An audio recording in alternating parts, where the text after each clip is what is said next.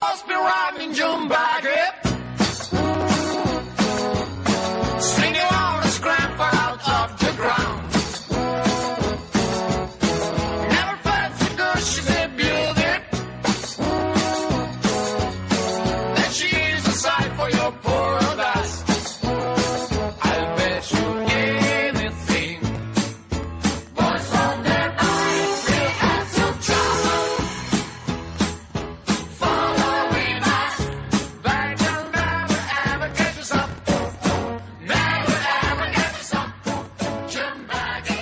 Buenos días, bienvenidos a un nuevo programa de Auto FM, un nuevo programa aquí en Cadena Cope Madrid Sur. Un nuevo programa que ya sabéis, eh, siempre todas las noticias relacionadas con el mundo del motor la vas a poder escuchar, disfrutar y como no enterarte a través de estas ondas, a través de Auto FM. Hoy está con nosotros Alejandro Arostegui, muy buenas. Hola, buenas a todos. Y por supuesto Jorge Valero, bienvenido. Buenas a todos. Muy buenas, pues lo dicho, comenzamos y comenzamos por una sección pues siempre que, que le tenemos bastante cariño, que es eh, las noticias semanales. El motor del Opel Astra y el Zafira, el 2000 CD, el motor más potente detrás del OPC, gasolina. Parece ser que viene eh, entrando fuerte, nunca mejor dicho, con una potencia de 200 caballos y una aceleración que dejará más de uno sin aliento. Mm, consumos casi de risa y bueno, pues eh, era lo que casi necesario para, para estos grandes coches que buscamos, tanto potencia como al final equilibrio de, de consumos. Esto podría ser realmente una versión deportiva de estas versiones. Quiero decir, de- del Astra, por ejemplo. Porque muchos coches, por ejemplo, el GTI hasta hace poco eran 200 caballos y era lo máximo quitando el R32 de, de Golf.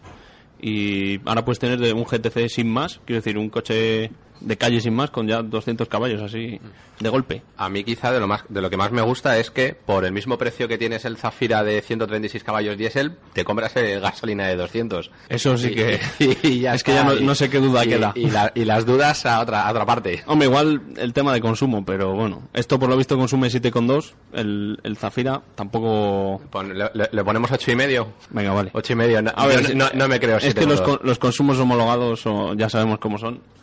Y, eso, eh, de momento, esto pinta bien.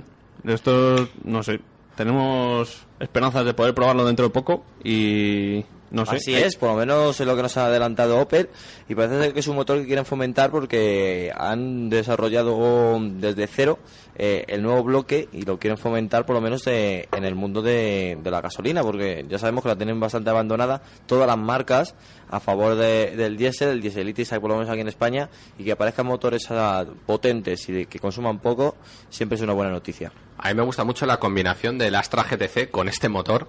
28.000 euros, acabado Sportif, 0-100 en menos de 8 segundos. No hay datos oficiales, pero es por lo que se estima. Sí. Consumo de 6.6. A mí es donde me gusta. A mí, para mí es el, el coche que debería haber sacado Opel. Bueno, el motor que debería haber sacado Opel para el Astra hace, Hace tiempo, sí. cuatro años para competir con un GTI, con, bueno, Sí. pues, con, la, con la gama Cupra de, de SEAT o con la gama FR, llámalo como quieras, pero Sí, se tranquilamente. Sí, yo creo que sí. Y en el Zafira, yo no sé si las expectativas de venta son muy altas de este motor para el Zafira, porque siendo un coche familiar, Mm. a ver, todos sabemos que el Zafira tuvo versión OPC y que era el monovolumen más rápido del mundo y era un mono- azul mono- eléctrico, ¿verdad? Sí, un monovolumen para Bueno, padres por cierto, con prisa. ya ha vuelto, Sí, ha venido ha Juan ya. venido Juan en su horario normal. Ya estamos aquí de nuevo. Pero porque vive en Canarias, entonces siempre el cambio lo lleva un poco Siempre más. Más quisiera yo, más quisiera yo.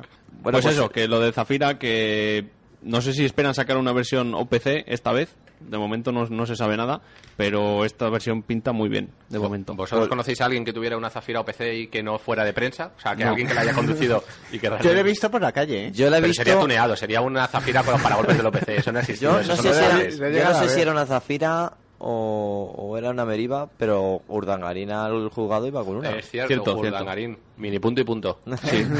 Se, se hace de todas maneras con el Altea hizo algo parecido y, mala pinta no tenía. Lo que pasa es que, mm, claro, estás enfocándote a un público demasiado familiar como para meter unos motores que quien va a un coche de este tipo no... Hombre, yo, yo no sé, yo no soy padre, pero si me tuviese, eh, claro, si me tuviese que comprar un monovolumen, ¿por qué ¿Te comprarías comprar- un monovolumen? chulón, ¿no? ¿Te comprarías No, un monovolumen? sí, por eso digo, si me tuviese que comprar un Claro, monovolumen, tenga mini a los teguitos rodeándole. este sería sería una buena opción, yo creo, un monovolumen con este motor, que es un monovolumen con su espacio y sus huecos y tal, pero luego tiene motor con, aceptable. pensando con la razón, con dos niños no te compras un gasolina de 200, te compras el diésel de 130 aunque cueste lo mismo, pero esos 2 litros, 3 litros menos a los 100, los sí. pañales de los niños te lo van a agradecer. Eh, ya, te, ya te digo yo que sí. que es un Queda, queda muy bonito decirlo y decir que has tenido unos- una zafira de 200 caballos, pero a nivel no, práctico la gente no- no- Está, está muy cuco que en el catálogo Opel tenga esto. Sí, pero sí, ya. por lo menos en Sí, bueno, pero es un plus. Hay muchas marcas que simplemente tienen un plus. No, no, no, Es- hay es- muchas marcas que abandonan la gasolina en, eso- en estos coches y por lo Sí, menos sí. aquí hay una apuesta clara. Yo Ahora, creo que sí. es el caramelillo de la gama, ¿no? O sea, como decir, tenemos esto y sabemos que no lo vamos a vender mucho, pero sirve de paraguas deportivo para todo, todo el- eh, toda la gama Zafira o toda la gama Astra, ¿no? Es De poco- maneras, Sí, hay muchos sí, que sí. piensan si este coche puede soportar X motor y Claro. una de oye, pues mm, a lo mejor merece la pena el Sí, coche. por eso es como una especie de paraguas. Sabes que no van a vender mucho, pero ejerce de paraguas deportivo para toda la gama y es como decir, si este coche puede tener estas prestaciones y este motor y estas aceleraciones, es que aunque le mete, si le mete un motor todavía un poco más pequeño, quiere decir que va a ir sobrado, ¿no? Es una, una- un poco una apuesta como para, para tejer de paraguas a toda la gama, yo creo que sí. A A mí mí- lo que... No, cuenta, cuenta. Que a mí me ha faltado por ver, porque este sería el momento, el momento perfecto para presentar un paquete, no OPC, pero una line OPC para el Zafira. Sí, sí. Un paquete Creo que justo que combine, yo. que combine un poco con esto. Que tienes un motor de 200 caballos, pero al final De todas maneras, ha, estética. ha quedado un poco en el olvido la, la parte OPC, ¿no? A Opel ha empezado a vender mucho en la, la anterior generación como los GTI para Volkswagen o los Cupra para SEAT y cayó un poco al final como... A mí, a mí me gusta esto, eso es como en el Ford Fiesta, que el Ford Fiesta ST no se diferencia apenas, pero estéticamente de un Ford Fiesta normal. Pero tampoco le puedes montar los paragolpes, líneas escape, porque al parecer Ford ha cambiado piezas para que no pueda ser un kit Claro. ST. A mí esto me gusta. Pero Sí. me hubiera gustado, o sea, yo no quiero la estética OPC en un Zafira que no es OPC. No, o- pero algo distintivo. Astra, pero, pero sí unos paragolpes GTI, algo que De todas maneras, eh, ahora que comentamos esto de lo, lo del OPC, no es algo tampoco solo de Opel. Estoy cayendo en que más marcas han terminado quitando sus siglas deportivas en muchos modelos. Por Sí. ejemplo, Mazda mismo, MPS, el 6 era MPS, y ya no hay un Mazda 6 MPS. De momento. Luego, luego hay marcas que han hecho lo contrario. Ahora SEAT te vende un FR con 100 caballos. Claro, Claro, han cambiado la versión deportiva por Claro. una parte de la lo, gama. lo que hace, lo que hace 8 años era un FR, que tú tienes Sí. un FR De 140 a de 150, 150 caballos diésel y ojo, de aquellos diésel. Bueno, eso sí lo tenías. Bueno, lo veías pasar, ¿no? Sí, porque te lo habían quitado ya. Y si era amarillo, Pero eso son más 10 caballos. bueno, Eh, tenemos adelante. No, espera, pero quería comentar Sí. una cosilla solo del Astra GTC, que lo que me impresiona es que es el tamaño de las llantas. Yo no sé a dónde vamos a llegar, Sí, pero, Siempre han ido un pasito por pero delante con eso, 18, ¿verdad? 19 y 20 pulgadas. Sí. Vamos a ver, estéticamente es brutal. Pero Bueno, también- estéticamente queda También hay que pensar que. Que hay que pagarlas, no, el día no, que la las sustituyas, claro, como lo compras nuevo, y qué bonito es, eh, me voy a hacerme una foto con él, pero. Y ¡Ay, después a- amigo! A, 200, 300 euros la rueda, claro. Claro. Y, y tener el perfil bajo luego es incómodo. Vas un bache, ciudad. Sí. A ver, no yo, yo lo que aplaudo a Opel en este sentido es que con el Astra GTC siempre arriesgó un poquito, ¿no? Eh, cuando salió la anterior generación, no la que tenemos ahora en signo incluso... No, las dos anteriores generaciones, yo creo. Eh, el GTC era un- una versión deportiva como debería haber sido la versión deportiva en todos los compactos, algo arriesgado. Y en cambio, eh, el resto de, de marcas, en vez de imitarlos, pues han seguido apostando por hacer tres puertas correspondiente, pero no tan arriesgado como lo ha hecho Opel. Quizás la excepción Claro. un poco de Renault con el Megane. Y a mí que sigan manteniendo esta filosofía, la verdad es que me gusta bastante. O sea, que la versión GTC, la versión tres, pues- tres puertas del Opel Astra, sea claramente diferenciada de la versión 5. Ah, eso sí, me- ah, eso a mí me encanta. Eso a mí me parece que da un Sí. plus de valentía y de que hay que Es que es como otro coche distinto, Sí, aunque sí, es sí. el mismo en el fondo, pero es totalmente distinto. verdad es otra filosofía de coche y, y que lo hagan tiene su, su mérito. Sí, que no solo quita las puertas Claro, a cinco puertas, que en es un, cambiarlo en entero. un mundo donde intentan todos economizar costes y estandarizar piezas, el que haya una versión tan diferente, oré, chapó, y lo mismo para Renault. Pues sí, la verdad que sí. Y eh, lo que estáis diciendo, eh, Opel siempre ha dado un plus más y quién lo diría sabiendo que siempre, eh, su estética ha sido, bueno, en- entre comillas, bastante alemana. Y con sí, este pero con el Astra han, eh, No, con el desde- GTC. Con el GTC arriesgaron muchísimo más. Ha sido referente para otras marcas. Sí, sí, sí. Ahí lo tenemos y lo seguimos. Por cierto, la nueva gama es preciosa. Sí. Y el, y el Opel Cabrio. Uh, me encanta. bueno, ya lo las- estamos pidiendo aquí para darnos una vueltecilla ahora con el verano, ahora, ¿no? ahora que hace bueno. Pero no pedimos uno, pedimos uno para cada uno. ya puestos. Bueno, hablaremos largo y tendido del Opel Cabrio. Ahora nos vamos con el Volkswagen en Race Tour, que esta mañana ha estado nuestro compañero Alejandro in situ en el circuito del Jarama y creo que mejor que él no va a haber nadie que nos explique qué ha experimentado en el Jarama. Bueno, pues básicamente eh, había un montón de pruebas distin- distintas con un montón de coches para probar. Desde un Touareg eh, 3 litros TDI de 245 caballos en una especie de recinto que tiene el Jarama de tierra para probar las subidas, los descensos, en tierra, por supuesto. eh, todo tipo de pruebas de inclinación, de subir, bajar, baches, surcos, lo, lo típico de los todoterrenos, para probar todos los sistemas de eh, asistente al descenso, eh, control de tracción, incluso la reductora electrónica esa que llevan.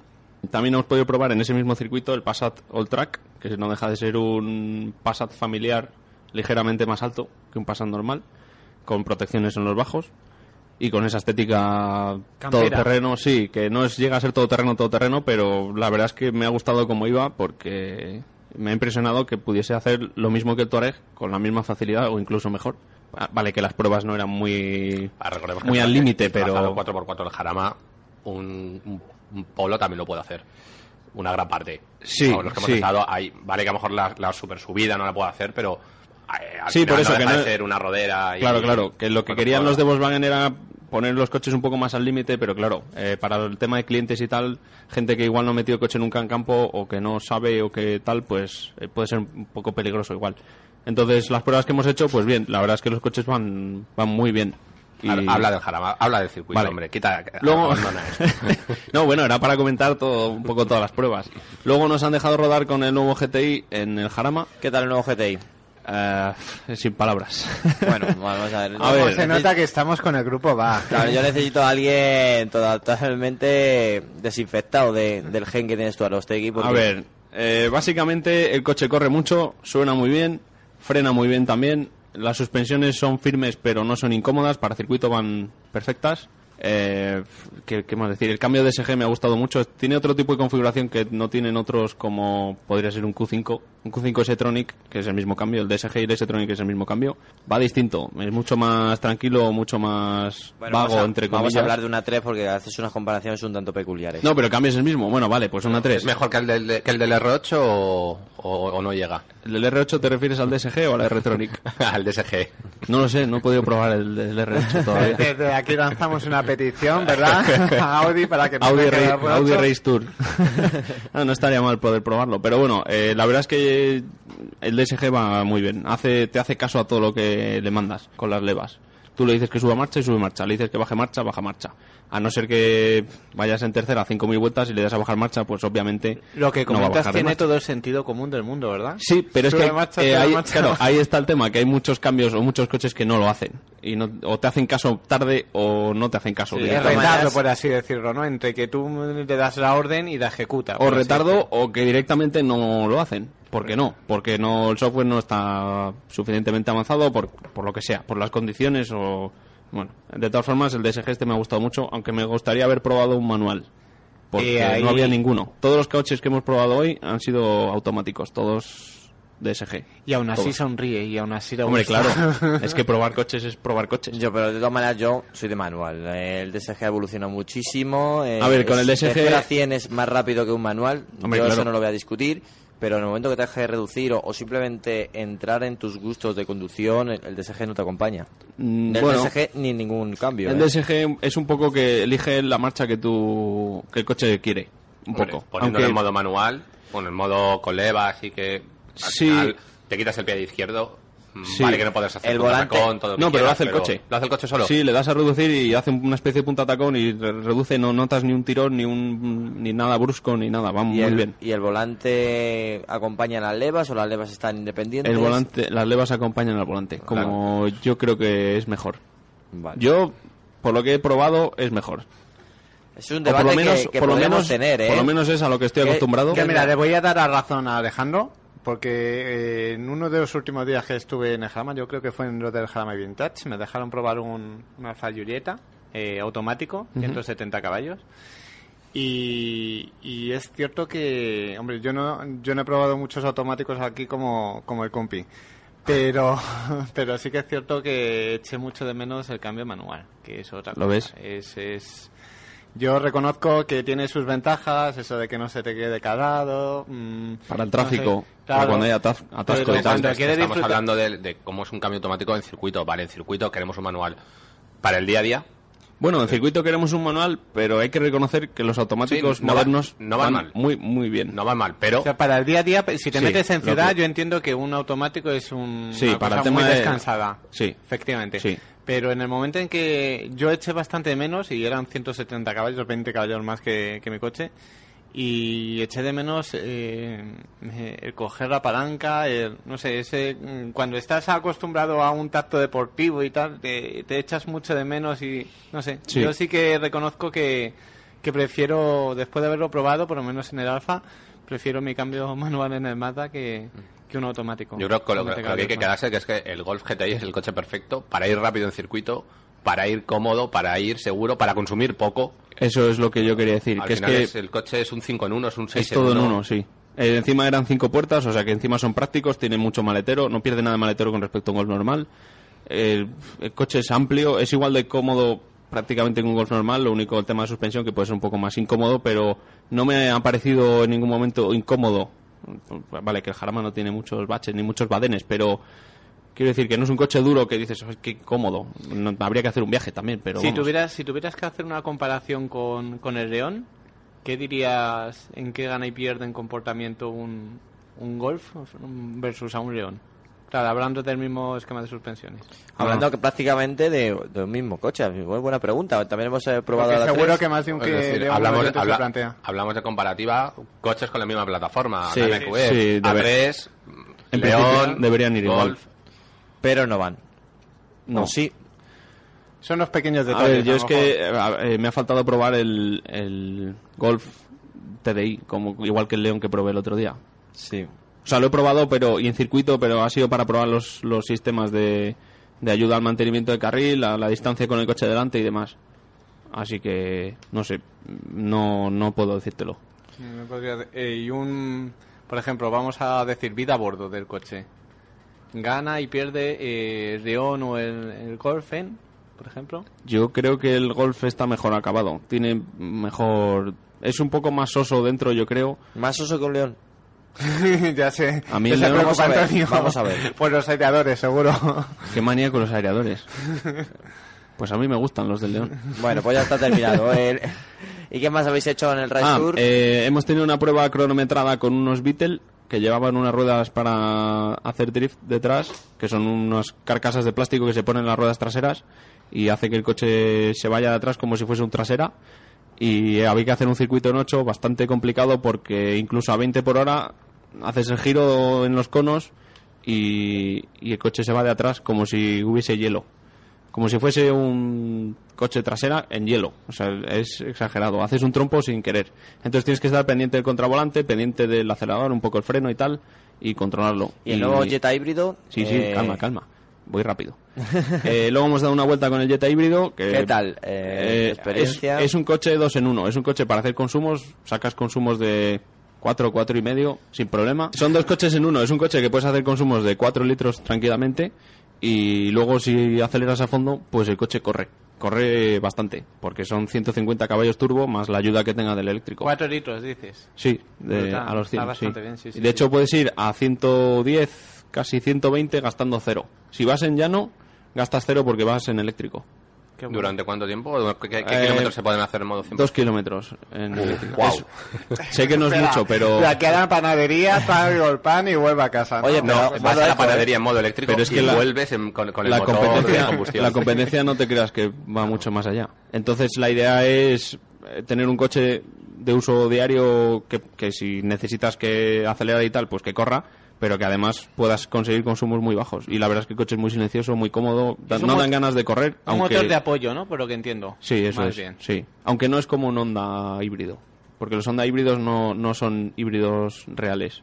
O sea, no puede funcionar en, un- en eléctrico solo. Sí, ese está continuamente funcionando. los Ayuda al motor de gasolina. En ese caso es. sí, pero un Jetta sí que puede sí que puede Funcionar. funcionar solo en eléctrico, incluso a 120. Esa Una- es la, la diferencia que yo creo que tienen que tener claro los, los clientes. oyentes, ¿eh? sí, también. Los oyentes. Sí. La Ah, y diferencia los clientes el uso también. de la tecnología híbrida en unas marcas y en otras. Una es como apoyo Sí. y otra permite utilizar los dos motores. Eh, Y- muy parecido a Honda también. Es un concepto que Honda lo tiene muy establecido. De Sí, apoyo. es lo que acabamos de decir. Sí, Un pequeño detalle. Una, una pregunta. Sí. El grupo BAC tiene ahora en los, en los coches eh, bueno, en los coches híbridos un modo que es como de navegación a vela.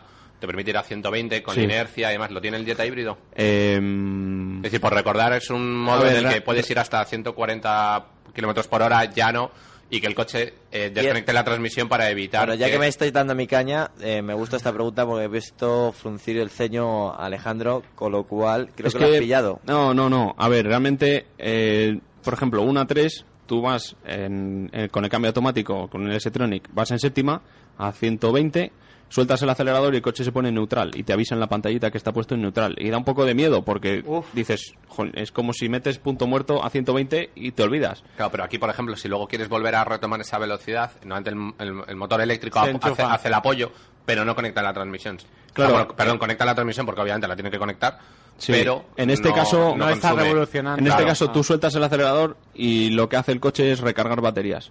Pero no, quiero decir, a lo que voy tú, con muy poquita carga de acelerador, el coche sigue desconectado, pero puedes ir moviéndolo para evitar Sí, eso. claro. Para recorrer a lo mejor en lugar de, por ejemplo, con un Q5 híbrido, lo probé hace un mes y medio, dos Sí. meses, podías recorrer a lo mejor 6 kilómetros en modo eléctrico, volvías a cargar, volvías a usarlos, entonces sí que ese tipo de modo de conducción te, ha- te hacía hacerte un viaje de 500 kilómetros con un consumo de, de, Ridículo. 6, de 6 litros, 5 y medio, para un Q5 de Ya ves. 245 caballos. Bueno, de todas maneras, creo que sería positivo para nuestros oyentes eh, explicar lo que es el modo vela, porque nosotros lo damos como por Sí, algo bueno, normal, algo... Aprovechar la inercia utilizando un poco de la energía del motor eléctrico. Claro, ¿no? bueno, realmente es eh, evitar que haya mucho rozamiento por algunas piezas. Es decir, que Claro. mucha parte de, la, de perder velocidad es por el rozamiento de piezas. Entonces, desconectando la transmisión se desconecta el mayor, el mayor obstáculo.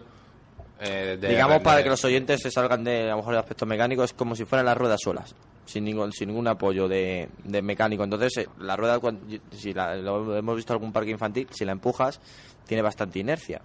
No es lo mismo que llevar todo el motor, que lo estás moviendo.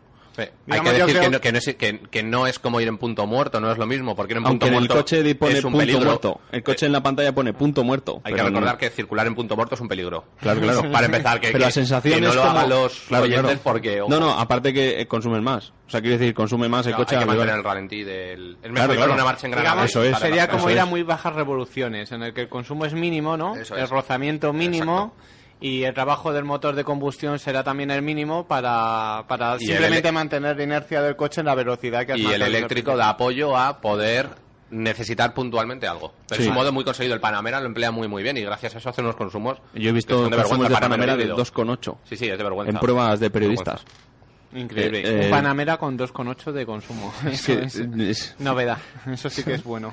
Mira, pues eh, son datos que nos llegan y son datos que al final es el futuro. Eh, yo creo que el futuro es la combinación de los dos motores, tanto el motor interno de combustión y luego un apoyo eléctrico. Y avanzará mucho más, yo creo, en los próximos 5 o 6 años, porque eh, la Fórmula 1 va a ser un banco de pruebas y, y como van a utilizar la tecnología híbrida para circular eh, por, por los boxes y demás y tendrán que mantener pues todo ese mm, desarrollo tecnológico de la tecnología híbrida en la Fórmula 1 seguramente se aprovechará mucho en los coches de calles y veremos motores mucho más conseguidos en los próximos 5 o 6 años, fijo. Bueno, hablando del futuro, bueno, Jorge, No, iba a decir que eso añadido a la nueva a la segunda generación de baterías que prometen ser Es que es lo- casi es lo que dije el otro día. sí, Es casi que el mundo está esperando a eso. Sí, en el momento en el que haya un híbrido eléctrico una- con 400 kilómetros, ya está. estoy esperando yo que me dure Hombre, la batería del móvil seis horas. ¿Os acordáis que comentamos hace unos programas? Creo que era una joven india que había inventado una batería que multiplicaba por mil o una cosa así brutal la duración de las baterías Sí, me, suena lo de joven y de India. ¿Verdad? Pues eh, seguramente eh, eso eh, también se terminará aplicando a los coches de, de serie. O sea que no creamos que el futuro es mm, tan a largo plazo, que es muy posible que, que veamos avanzar esto muy rápidamente. En Auto FM creemos en la fusión fría. sí, ¿no? Nada, pues nada, eso Hay de- que ver la película del santo de nuevo. Sí, sí. Bueno, y ahora, pues hablando de tecnologías nuevas, eh, General Motors y Honda han firmado un acuerdo de colaboración para conseguir una tecnología de pila de combustible eh, que lo veremos en aproximadamente en 2020. Es curioso esta colaboración, sabiendo que General Motors está entrando de lleno en el grupo PSA, eh, quiere, entre comillas, que quiere tener más porcentaje de, de dividendo de, esta empresa. eh, pero bueno, tienen ahí una resistencia porque actualmente el grupo PSA no está muy fuerte, que digamos, y ahora firma esto con Honda. Bueno, General Motors quiere estar con todos y con ninguno a la vez. Es curioso, hacen bien, ¿eh? Hacen bien, al final es una de las grandes potentes y es una de las que más eh, inversiones ha tenido estos últimos años y, ha dado un cambio drástico de lo que ha sido General Motors y de lo que está siendo ahora. Tiene, yo creo que tiene todo su sentido. Veremos muchos más casos de joint ventures, fusiones, eh, colaboraciones entre marcas, porque tal y como está el mercado europeo, que era uno de los principales a nivel mundial, y, y como la mayoría de las marcas europeas tenían muchas de sus ventas en, precisamente en el mercado europeo, pues se verán muchas fusiones o muchas colaboraciones entre marcas americanas, europeas, marcas europeas, japonesas, un poco para para, mm, ya que se vende menos, eh, llegar de una manera mucho más eficiente, con menos costes de producto y que permita bajar los precios y llegar a la gente con la economía real que hay ahora. A mí esas uniones de empresas me parecen raras porque juntar, por ejemplo, digo, eh, por, Por ejemplo, ejemplo, sí. Cadillac y yo qué sé, imagínate, Seat, bueno, Seat no porque está en grupo Volkswagen. Ah, Pero Fiat y Chrysler, que al principio Sí, no- por, eh, por- por ejemplo, mira, Era un como caso muy real. chocante. A mí ver un Fiat con, con un coche Chrysler y un Chrysler con las chapitas de... No sé, a mí me Pero bueno, parece esto, raro. esto más que esto es colaborar en tecnología, no, no vamos a sacar un coche. Es, bueno, eso es como el acuerdo de te dejo tu motor, Sí, y tú me dejas mi coche chasis, y yo te... por ejemplo. Sí, porque, sí, sí. eh, en, en torno a la pila de combustible, yo estoy leyendo aquí rápidamente, hay una alianza Ford, Daimler y Nissan. ¿Qué tienen que ver? Ahí, Nada, ahí, no nada ahí, ahí. Todavía Hyundai y Toyota. Vale. Bueno, Sí. sí, Sí, bueno, bueno, sí. eh, bueno, eh, Pero- Hyundai es, es la que miran todo el mundo de reojo. Sí, Y más Hyundai Kia, de- que son Sí, el sí. mismo grupo. Ahí está. Y las ventajas de tener un coche con pila de combustible yo creo que debería deberían preceder a los coches eléctricos simplemente por el hecho de que emiten vapor de agua. Yo siempre lo he pensado así. De hecho, es una de las cosas que siempre me ha extrañado, que se apostar por la electricidad teniendo la pila de combustible y siendo una tecnología que además lleva mucho tiempo. O sea, yo cuando forraba mis carpetas, ahí cuando iba al colegio con fotos de coches, eh, estaba un Mazda con, No con recuerdes tecnología. esos tiempos, hombre, Juan. Volvam- volvamos al color. Qué crueles. No, pero es eso, es verdad, es una tecnología que lleva mucho tiempo y que se ha dejado prácticamente a un lado en favor de la tecnología eléctrica. Y es ahí donde uno se pregunta si hay unos mayores intereses económicos en utilizar la electricidad, puesto que a lo mejor se puede generar muchos mayores ingresos que con algo que no deja de ser. Siempre se ha hablado de los problemas de, de almacenar hidrógeno, que al final tenían que tener unos depósitos demasiado especiales, que no era tan, tan seguro como Sí, enchufar el eso coche en la toma. Al final yo creo que tú vas a, a llenar hidrógeno y lo primero que dicen, ojo, que no se te escape nada porque esto, esto es peligroso, esto es- está muy comprimido para que entre ahí. Hombre, visto cómo echa diésel o gasolina la gente... eh, A ver, no, pero desde un punto de vista un poco más... Sí, pero- Que más sencillo. Coger lo que ya se llevamos usando años, aunque General Motors lleva desde los años 60 con, bueno, trabajando con pila de combustible, aunque aquí en España no lo hayamos visto. Pero Los hay, dado también coches de leasing en Estados Unidos que se mueven con pila de combustible, vale que lo usarán tres, pero ahí Sí. están. Ahí está. sí, sí. No, aparte, bueno, de- sabemos que California siempre apuesta por energías renovables y energías verdes y el apoyo gubernamental es bastante importante. Sí, claro. De hecho, eh, los, fi- los Tesla son rentables gracias a las ayudas gubernamentales. Si no, Tesla no podría fabricar coches. De, O sea que- de- de hecho, eh, no sé si lo comentamos también una vez, que en California había una ley que, impli- que y, digamos, imponía que el 20% de la producción de vehículos tenía que ser eh, eléctrica. Entonces, eh, claro, con leyes así favorecías mucho el uso de, de estos vehículos y su implantación en el mercado. Es un poco... Y ahora que se ha puesto, mo- bueno, entre comillas, de moderno en Hollywood llevar un, un coche híbrido, pues es un plus más. Eso es como todo. Si aquí dijeran que la gasolina se duplica, pero que te va a salir gra- eh, gratis eh, recargar en tu casa el coche eléctrico, los coches eléctricos empezaban a salir de las calles como, Como las- setas, vamos, sí. como de los concesionarios como setas. Sí, sí, sí. O sea, que el problema es que sigue siendo muy cómodo ir a la gasolinera y en cinco minutos llenarlo y no tener que estar nueve horas. Claro. Va- Vale que hay cargas rápidas, que hay cargas semi-rápidas, Sí, pero, pero al final... estamos hablando en el mejor de los casos de Claro. media hora, una hora, que sigue siendo un periodo bastante... Aquí, aquí no tenemos los supercargadores de Tesla, No. ni, Por cierto, hablando, Musk. hablando de Tesla, eh, el otro día vi un vídeo de Tesla que mostraba un... Sistema de intercambio. Eso es. Comparado con un depósito, llenar un depósito, digamos, bastante grande, porque era una 8. Una 8 eh, de, en Estados Unidos son de 100 litros el depósito. Sí, ¿eh? llevará 90 y muchos. y estaría seco. Ojo, o- ojo que hay un sistema parecido que se llama Better Place, que lo medio impulsó Renault, aunque era una, una bueno, una startup eh, israelí, si mal no recuerdo, que quebró. Sí. Y es el mismo sistema. Misteriosamente. coche, Te lo cambian. Bueno, quebró porque lo podían usar Fluence. ¿Y cuántos Fluence han vendido? Yo he visto uno hoy. Ma- más, bi- más bien poquitos, o sea... Lo Flu- que- Fluence ZE. Ojo. ZE. ZE, No, por eso yo he visto uno, un. ZE hoy. De- Ya está. Eso es que no te fijas bien, Juan. Yo, yo, vamos a ver, yo he visto coches eh, Fluence, lo que pasa Será es de que... prensa. El mismo, claro, habrás visto Lo el que mismo pasa es que el ZE que estamos comentando ha sido más bien de una distribución escasita. Claro, entonces No todavía llega Tesla y dice, bueno, esto lo uso yo para todos mis coches, aunque parece ser que va a ser caro el servicio. Se hablaba de 60 dólares la recarga, más luego volver a pagar por recibir la batería en tu casa o volver a cambiar. Es decir, no iba a ser un... Pues ya eh, No iba a ser un coche... A ver, te lo equiparaban a llenar un coche con 100 litros de gasolina. Obviamente sale barato, pero es que tienes enfrente de esas estaciones un supercargador gratuito que media hora te lo carga. Ya ves. Media Es hora. que Es te, es- te- te tomas un café. El Tesla, Sí. El Tesla Model S tiene 400 kilómetros de autonomía. Y Pues si lo son- apuras conduce- un poco más. Bueno, ya, pero bueno, conduces Sí, tres horas. conduces sí, tres horas, tranquilamente, media hora, te 400 tomas un café, lo recargas y sigues. ¿Puedo, ¿Puedo hacer un paréntesis hablando de coches eléctricos, como estamos habiendo- hablando con Tesla, de Tesla? Sí. Eh, una de las cosas que me había leído y que acabo de confirmar ahora en, el buscador que todos saben, Google, es el hecho de que Fisker, o sea, ¿sabéis quién es Sí, sí, Fisker? lo no? sabemos muy bien. Vamos Sí. a- Esta marca Que tanto produ- peculiar que, ha- que está hablando, bueno, está dando chorros de tinta porque no la, no, no la salió tan bien como a Tesla. Ahí, ahí, Hombre, es que no- Henry Fisker tiene que tener un cabreo ahora mismo. Tiene, es que tiene unas pérdidas bastante importantes porque el Fisker Karma, eh, que tanto nos... Bueno, a mí particularmente me gusta bastante. A mí me encanta. Eh, Yo, bueno, yo tú... ¿Lo habéis conducido? No, no, no. No podéis sí? hablar de... Sí, no podéis ¿En hablar serio? Sí, porque, bueno, tuve que hacer un viaje a... Al, Esto a, es novedad, ¿eh? Esto a- es novedad. a Ronda, pero hace ya, hace, hace ya un año y en el concesionario Guarnieri es el importador oficial y pudimos tener... Bueno, Un para otro- Karma. Un Fisker Karma durante unos días. Cuenta, ¿Y? cuenta. Y, y yo no me lo compraba ni loco. ¿No? Pero ¿Por? ni loco, absolutamente ni loco. Ese coche no está bien hecho. O ¿Qué sea, por, de- por dentro no, no está bien terminado. Tiene, Bueno, es americano, también no, es pero cierto tiene que no ciertos tiene- fallos de, de remates que no te esperas en este tipo de coches.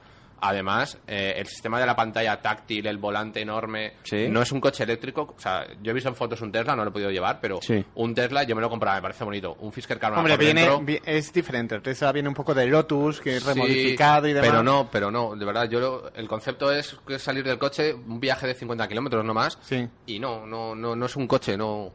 A mí no me gustó. Te decepcionó, Luego, por así el- decirlo. el- el- ¿Pero qué no te gustó? A ver, para empezar, no es un eléctrico como tal. Lleva un motor, gasolina. Sí, que está al ralentí todo el rato. Que está al ralentí. Entonces eso ya mata la experiencia de un coche eléctrico porque Sí. se escucha bastante. Además, en un lateral hay unos tubos de escape que salen, tipo coche de carreras, tipo Viper. Sí. Pero Sí. imaginaos lo- los tubos de escape de un Ibiza SDI, que son redondos, negros, horribles. Bueno, pues eso Sí. es lo que sale y, no- y se ve. Entonces ya son detalles feos que Hombre, es hacen que, que... eh, era un motor... ¿Qué, qué es, motor muy, llevaba? es muy tipo motor de la Ampera. Opel. No, no te sé decir ahora qué motor es. Pero no es un coche, no es un coche eléctrico, es un coche híbrido de autonomía extendida. Y te deja ese sabor anodino, porque en el fondo tienes el ruido de un coche que no, no está tan bien sonorizado como parece, porque no se ha cuidado mucho ese aspecto. Vale que es grande, vale que tiene maletero, pero tiene No, detalles- grande, es, es enorme, por lo visto. Sí, sí, es gigantesco. Es, es enorme. Atrás se va como una limusina, pero mm, a nivel conducción no transmite nada. A mí un Leaf me gusta más que un. Y además pesa Karma. 3.200 o sí, es- 3.500. Es una o- locura de coche, ¿no? Pesa mogollón, sí. No tiene Fíjate, sentido. es- estoy viendo aquí las pérdidas.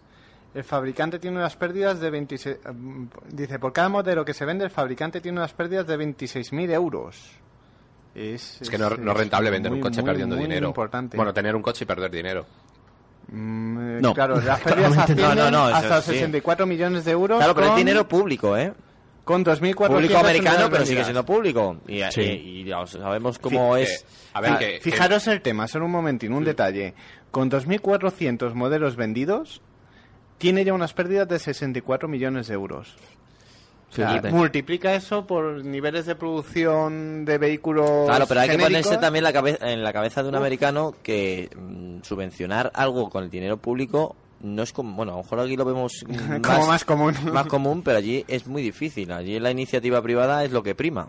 Bueno, a ver, Tesla nace gracias a las ayudas Sí, sí. gubernamentales. De hecho, ha habido bastante jaleo con eso. Tesla ha devuelto las ayudas gubernamentales, pero Tesla ha conseguido un acuerdo con muchísimos fabricantes para Sí. poder introducir la, te- la tecnología de sus baterías en otros coches. Que para mí lo interesante es, yo me monto una empresa, eh, tengo una idea en la cabeza, tengo un grupo de ingenieros, vamos a diseñar unas baterías y vamos a darle publicidad. Y eso para mí es lo que ha hecho Tesla. Bueno, y creamos un coche, Ya de genial, paso. fantástico, pero nuestro objetivo es vender baterías Claro. Gracias a las ayudas gubernamentales, a que el Estado de California premia muchísimo la compra de vehículos, ya no solamente a la marca, porque el Estado de California da un dinero a, a- a la Que marca por para que tengamos vendido. una idea, el estado de California sería en población o PIB el equivalente a un estado como España, o sea que no estamos claro, a ver, hablando... es como si, vamos a ver, eh, Claro. sí, Sí, es, un, así. es un plan eh, para vehículos eléctricos sin igual, no tiene más, aquí es Sin parangón. Por Pues como en Estados sí. Unidos, sí. todo, todo es a lo bestia. Allí es que todo es... Hasta los helados. Pero, pero estamos hablando, a ver, un Tesla Model S eh, son 70.000 dólares, más o menos 76.000 dólares. Sí, la versión recuerdo. barata, ¿no? Sí, Bueno, la, versión... barata con 35 kilovatios hora. Aquí en España no se vende, pero es que por ese precio, por ponte 60.000 euros al cambio, Mm. no te compras un, un coche que tenga que ir tan bien. Es que no te compras una 6 con 4 extras. A- algo más equilibrado. a Y es que y estamos hablando que este coche es más grande que una 8. Sí. Sí, sí. Y corre y lo suyo. corre. Y, Sí. acelera y encima no consume. Y no gasta gasolina. La verdad es que a lo mí que yo todo. le tenía al Fisker Karma como un modelo ahí... A ver, es un seguir. coche bonito, a mí me gusta mucho. Otra cosa es lo que nos cuenta lo que Jorge, claro, Eh, eh, eh, nos acabas de hundir. en, en fotos queda muy bien, yo lo reconozco, en fotos queda muy bien. Y, y creo que bueno, que hay 2.500 locos que se han comprado uno al parecer, pero no es un coche, a mí me ponen ese y un Tesla, y aunque sea más caro el Tesla, probablemente acabaría con el Tesla, simplemente por el hecho de que ese no está motor... refinado, por así decirlo. Es que ese motor eh, Al ralentí, ahí- al ralentí no, no me mata. Todo lo bonito que puede llegar a tener, todas las características punteras que puede llegar a disfrutar, caso de la, la pantalla, que luego otro tema a comentar, no se ve, te da un reflejo del sol y no se ve. Algo que estás intentando, man, cambiar el volumen de la radio y yo en 50 kilómetros no pude. Ah, eh, son, son- son detalles Sí que, que no, bueno, que- no... A ver, es un No coche que es el primero que, por así decirlo, de los primeros que hacen con una tecnología Sí. y paga los fallos de ser el, Pero de un- los precursores. Un por así C4 decirlo. Gran Picasso tiene esa misma tiene una pantalla también de 12 pulgadas que se ve estupendamente bien de 12 pulgadas, ya no de 9, de 12 y otra pantalla de 7 para el climatizador y se maneja Sí. estupendamente. Pero que porque los sol. europeos, los europeos somos muy exigentes con el interior. Entonces, eh, Y digamos con que... la funcionalidad. Al final queremos Sí. que, lo, igual que deben que funcione un Android o un iPhone que es instantáneo, queremos que la pantalla del coche funcione así, no hay más. Sí. Y así- Sí, y y, y todavía yo no creo que puede- to- depende. todavía no, no, eso es verdad, todavía no se ha conseguido. A no ser que No. pongas una tableta, un iPad o un algo directamente incrustado ahí en el coche, y, y que hay gente bonito, que lo ha hecho, bonito una tableta de 9 pulgadas en...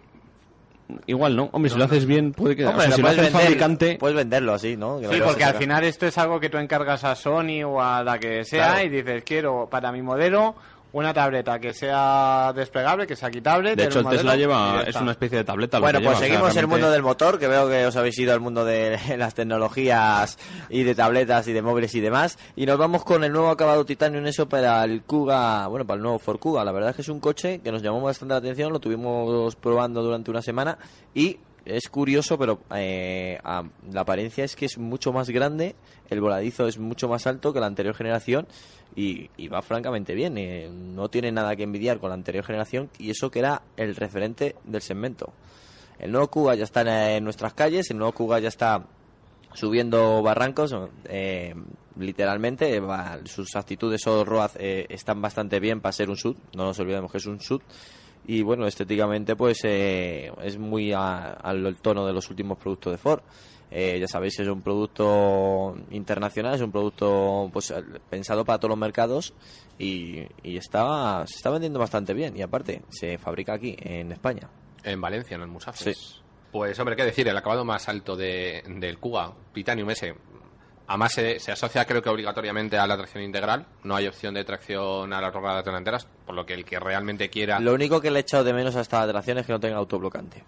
Bueno, pero es que estamos hablando de un sub, no estamos hablando de un, de un todoterreno. Estamos hablando del cliente que se compra este tipo de Es coche total. es el no, detalle. no se va a ir a un barranco a ver qué puede hacer el coche, a ver si o Pero, vuela. pero sí se va a Caminos comprar... como mucho. Claro, pero para ir a un camino es suficiente. Tú lo has probado hoy con un Passat All Road. ¿Passat All Road lleva autoblocante?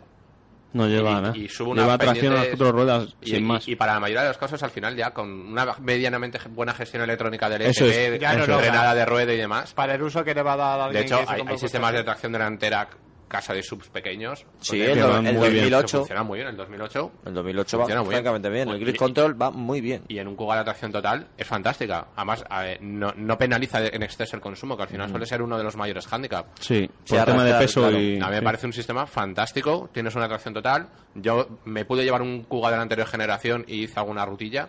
Y vamos, va estupendo. Y de este también he tenido. No le he metido mucho en carretera, en, en montaña, porque no le he visto oportunidad, pero Al final yo es que creo que el uso campero como tal, eh, Es insignificante. 100% campero, es que en la mayoría de los todoterrenos que se ven en España debe ser bastante insignificante. Además O es sea, que a- puede que, se- que un 20% de los clientes, a lo mejor estoy diciendo mucho, eh, hagan algo más que utilizarlo por pistas y por caminos de tierra. Es que en la mayor pero- parte de los sitios ni se puede. No puedes ni meter el coche. Claro, en teoría está eso- prohibido. Por eso te digo que al final eh, Es los sub es han tenido mucho éxito porque realmente el, público al que iban dirigidos no es el público eh, que va a utilizarlo en el campo de manera extrema, ¿no? Mm, Habrá dos o tres salidas para utilizarlo un poco por las pistas y lo que pide es un poco de tamaño y un poco de altura para subir los bordillos de las... Y para los laderos. Bueno, nos están hablando aquí a la gente de, por el Twitter, que ya sabéis que este programa es en riguroso directo y, y lo teníamos un poco abandonado. Perdón para los oyentes. Nos están diciendo que no hay que irse a una 8 para tener 100 litros. Si el Audi 4 desde 1980 lleva ya 90 litros de, sí, pues, pero de ¿cu- capacidad. cuán- cuán- ¿cuántos clientes han comprado un coche con 90 litros de depósito? Muy Oye, pues pocos. las, ven- Bueno. las- las ventas son pocas, son, son limitadas. En Estados Unidos no, pero Claro. aquí, aquí en Europa son bastante, vamos, muy limitadas, por decirlo bonito.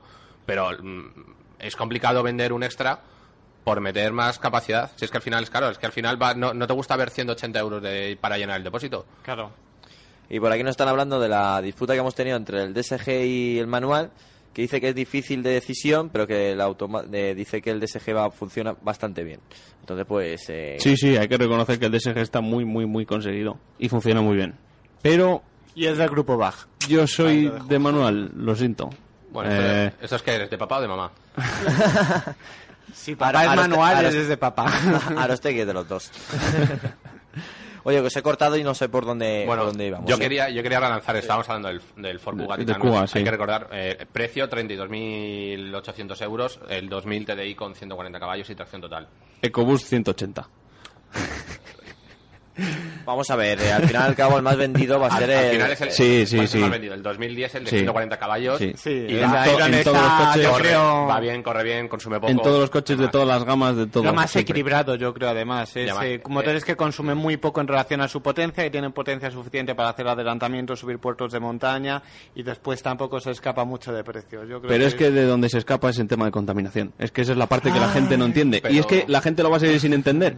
Ese es el problema. Mucho La- diésel, mucho Dr. diésel. Jekyll, la parte de Dr. Jekyll. No, es que es verdad. La contaminación se va cuando, cuando el bolsillo está afectado. No hay más. Al es, final, es- ahí has dado en la clave, yo creo. Bueno. Cuando tú tienes dinero para, com- para compaginar eh, medio ambiente y economía, lo compaginas. Cuando tú tienes el sueldo que tienes y te tienes que comprar un coche para ir del punto A al punto B y los fines de semana, si la mujer y los niños te lo permiten, divertirte un poco, entonces mandan otras cosas. Pero es que Pero- es así, es, eh, es, eh, el tema de la ecología, si ves en hace ocho años, eh, un poco menos quizás, hace 6, 8 años estaba en lo álgido y, y ha ido perdiendo relevancia y lo único un poco la tecnología híbrida que parece quiere rescatar esa... Bueno, ya verás el año que viene o el siguiente cuando cierren el centro de Madrid. A ver qué opinamos todos. Mm, Ya, ya, Bueno, pero- ya veremos me- eso, ¿eh? En Eso... No, no, Lo eh, llevan ya comentando, lo llevan, llevan comentando. No, y lo van a tener que hacer, sí o sí.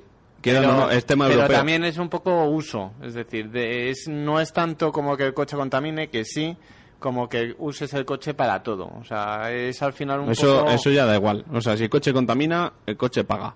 Es lo que hay. Y bueno, al final pues ahora, no va, no va ahora- a compensar. ahora quería terminar con lo del Kuga. eh, la- el interior es francamente bueno, tiene muchísima modularidad. A mí me encanta aparte por fuera el coche, mucho un- mejor que el anterior. coche- Ahí yo coche bastante grande. A mí me gusta más el anterior porque era más parecido al prototipo. Yo estoy y contigo. Este, y este es como cuando intentan hacer un En el tema del prototipo algo- sí, pero Ha perdido viéndolo- la brutalidad que tenía Creo- antes creo que un hay que- poco. para mí hay un cambio de concepto. El, Sí. el anterior Kuga era un compacto elevado con Pequeñito, era como 4x4, pequeño era pequeñito. cuco, y Sí. esto es un monovolumen, por sobre todo por la forma del pilar C. En el, en el primer Kuga Es más, el, pilar, vamos- el pilar C era caído y este No, el, el primer Cuba era el- un Focus elevado, ¿vale? Claro. Con sus cambios, Un compacto ¿vale? alto. Sí. Pero este es ya, pues, un, un coche grande. Este para mí es un C-Max versión 4x4 Sí, sí. muy bien hecha, ojo. O, Muy bien o- hecha. o un sudamericano, porque al final tiene algunas, actitudes eh, americanas, Sí. eh, de diseño americano, que, que nos lo introduce bien a, al Hombre, es que si europeo. Ford quiere vender coches Sí, sí, en todos sí. mundiales, pues. pero que esto antes no, se veía, que algo algo con estilo americano, que o sea, no es 100% americano, pero con- tiene algunas tendencias americanas, guste, porque la verdad es que es un coche que gusta. De Sorprende, hecho, ¿eh? es que el frontal puede, podría parecer una versión deportiva, incluso con esas entradas que tiene. bueno, Yo creo que los americanos se han, o sea, siguen teniendo sus modelos clásicamente americanos, el Camaro, el Corvette y demás, pero Bueno, el Mustang dentro poco el- va a estar en tierras europeas. Claro, pero hay ciertas El cosas que, también. que se han terminado copiando de los, de los europeos. Y yo creo que se han dado cuenta que eh, para vender coches hay que venderlos a nivel mundial y los diseños se han, se han ido un poco europeizando. Eso de un Mondeo que venden en todo el mundo, un, un Focus. O sea, al final es un poco, mm, ¿qué hago? ¿Un coche para 300 millones de habitantes o 400 millones de habitantes? ¿O hago un coche para 3.000, 4.000 millones de habitantes? Pues intentas estar Está lo más claro. cerca posible de la mayor masa. El Focus, Sí. el Fiesta, ya na- vamos, lo- los nuevos ya han nacido con esa Sí, mentalidad. el nuevo, Sí, sí, el eso. fiesta, que bueno, que tuvimos el gran dilema de, o la gran guerra de van a cambiar el nombre, de- van a cambiar el- la palabra fiesta por el verbe. Y No, por Es que favor, no, no. Verbe, Verbe es en, en Estados Unidos, creo recordar. no, no, al final dejaron fiesta, ¿eh? Que era, el Verbe además creo que era el modelo eh, con maletero separado que tenía un poco así... Bueno, no, no, perdón. Fue el nombre del prototipo Claro, originalmente. exacto. Eso y ahí es. es donde entraron ya los grandes rumores. Van a cambiar fiesta, no sé qué, van, a, van a cargarse al final una gran historia de Ford. Eh, Ford, eh, yo creo que el, el modelo más importante que tiene y ha tenido es el Fiesta y el que grandes ventas está produciendo es el Fiesta. Eh, ¿Qué le pasa? Que el Fiesta viene también muy bien para Estados Unidos porque ya sabemos que la población latina está aumentando considerablemente y una palabra fiesta también, pues al final es castellano. Es castellano, es español y bueno, vino esa palabra porque es el primer coche que se fabricó aquí en España, en Valencia, en Almufases y fue pues en, en honor a, a España. Y es curioso, ¿eh? Que bien se está vendiendo el Ford Fiesta. Bueno, es que tiene unas actitudes bastante buenas. A mí lo que me gustó de esta generación es que cambió un poco el diseño que tenía, que venía arrastrando durante muchos años, ¿verdad? Y fue como un golpe de, o sea, un cambio de sentido brutal, como diciendo, ya, ya está, el modelo que hemos estado estandarizando y que hemos hecho restyling de restyling de restyling de restyling, ahora es nuevo. Y eso me gustó bastante. Y algo parecido le sigue pasando al golf. Al golf, eh, aquí, amigo Arreste, que le tenemos, eh, cuando cambiaron, quitaron la doble óptica de los faros delanteros, Sí. Ese, esa siguiente generación Del 2 fuera, al 3. Claro, fuera que marcó, si te fijas, toda la línea estilística del golf, incluso hasta ahora. O sea, han- efectivamente ha habido cambios, ¿no? Pero un Sí, poco las líneas, las líneas maestras han seguido siendo eh, las que iniciaron allá, pues, ¿qué sería ese año en el que salió la, en la tercera generación? En el 90 y algo. 90 y... El 2 salió en el 92, ¿no? Ah, sí, por ahí, 94. O sea, que llevan más de 10 años, o vamos a poner fácilmente 14 años, yo creo, con una línea que han, han tenido pocos cambios y es más o menos lo que también ha hecho Peugeot con el Red108. En el 93 salió. En el. 93, Eh, fíjate. pero yo he cortado de lleno con, Sí. lo- con su gran sonrisa eh, y esos eh, faros que no terminaban con este 208. Sí, ha sido un poco como el pum, como... No, ha el- dicho o, no, o cambiamos o caemos. Y la verdad es que poquito a poquito Solo, están. solo nos están faltaría. Fiat, ¿verdad? Bueno, Fiat no le está yendo, en el conjunto global no le está yendo mal, ¿eh? No se pueden quejar. Y ahora, si os parece bien, nos metemos un pelín en competición y hablamos de Peugeot, hablamos de una competición mítica de Estados Unidos y hablamos de un nuevo récord. Sabéis de lo que estoy hablando, ¿verdad, chicos? Por supuesto. Por si los oyentes no se han enterado o no... Porque no, digamos que no lo... No han abierto el ordenador desde no lo el echaron en pasado. no o no lo echaron en ningún sitio básicamente a no ser que fuese online y la retransmisión no era muy allá pues la verdad era un poco floja, ¿eh? sí un poco bastante pero bueno eso ya no es culpa De nuestra es que hemos dejado la bandera muy alta con las 24 horas, ¿eh? hombre está claro a, a mí todavía la gente me habla de ello, ¿eh? O sea, No, no, fíjate sí, hasta sí, dónde es- llegó la cosa. Es increíble. ese- Bueno, no, no me quiero entrar ya, voy a parecer la abuela cebolleta. Adelante, Alejandro. No, pues que el otro día se celebraron se celebró la subida al Pikes Peak y ¿Míticas? Sí, hombre, por supuesto. Creo que era Cada vez menos míticas, perdona, porque ya está asfaltado Pikes Peak. Ah, sí, Eso claro. es lo que Está comentábamos asfaltado. el otro Sí, día, sí. ¿verdad? Que no sé si estabas tú el otro día en el programa, pero lo dije yo, dije, vale, hacen récord y hacen lo que tú quieras, pero ya no está ya no está ya no es tierra. Que Ya es no- la parte que le daba ese, pa- esa parte de mito a la, Hombre, a es la que prueba. antes era como un rally, ahora Claro. es una carretera que sube. Como una como- subida de montaña, casi como Sí, la que como una subida de rallies, pero en asfalto y ya ha perdido parte de la gracia. Pero bueno, aún así a mí me parece muy A interesante. mí lo que me gusta es que suele ser una prueba donde hay mm, coches muy extremos, ¿no? Que Hombre, suelen- la categoría Unlimited, que no tiene ningún tipo de límite de nada. Entonces Es- puedes hacer el coche que te parezca e intentar Es como subir. la categoría de, del atrevimiento, de los valientes. A Sí, ver claro, para... límite. ¿Queréis una Fórmula 1 con esa categoría?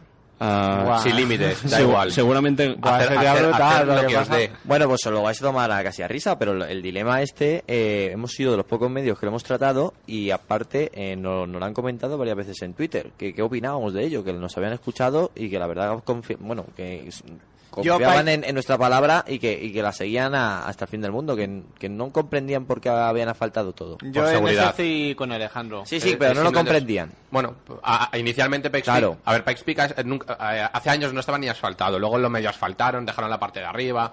Y ahora ya por temas de seguridad lo han asfaltado. Tristemente la seguridad está matando bastante emoción en, la, en La ciertas competición. competiciones. sí. Lo que pasa es que después, claro, Hay ves... que recordar que luego no gusta ver un muerto. o Dos, Claro, tres, tú ves tres. lo de Le Mans, lo de Simonsen y cualquiera dice no a incrementar la seguridad en las pruebas. Claro, Pero eso fue lo que pasa es que parece, parece mentira que tenga que morir gente o tenga que pasar algo para que se den cuenta de lo que puede pasar. ¿Cuándo cambia la Fórmula 1 a valorar más la seguridad que Ah, hay fíjate. en la competición? No, no, no, porque hasta que hay... Desde Senna, sí, claramente. bueno, desde que hay sangre, desde que hay muertos, desde Por que eso hay lo- lágrimas. es lo que digo, digo, ah, tiene que pasar algo para que todas "Uy, maneras, igual la esto-". evolución del, del ser humano siempre ha sido así, ¿eh? Eh, A través de, de muertos. A ver, hasta que no pasa suena algo- Duro, suena duro, pero es así, ¿eh? No tienes por qué darte cuenta hasta que no pasa, entonces el día que dices, "Uy". no, hasta que no llega el dolor no Somos, cuenta. somos perezosos cuando hay que mejorar según qué cosas. Y, y si eso está en detrimento a lo mejor del espectáculo, pues te lo piensas un poquito más. Lo que sí es cierto es que, por ejemplo, lo de Pikes Peak, pues eh, no sé. pierde un poco su gracia, pero bueno, a mí me sigue gustando. No igual, Sí, pero y- y- sigue siendo muy interesante. Y es increíble ver... bueno, Cómo suben los coches. eh, lo- lo- eh, los Las bestias, Los vídeos son increíbles. Sí, sí, sí. Eh, El sonido, Sí, bueno, el sonido el aparte. sonido es otro mundo.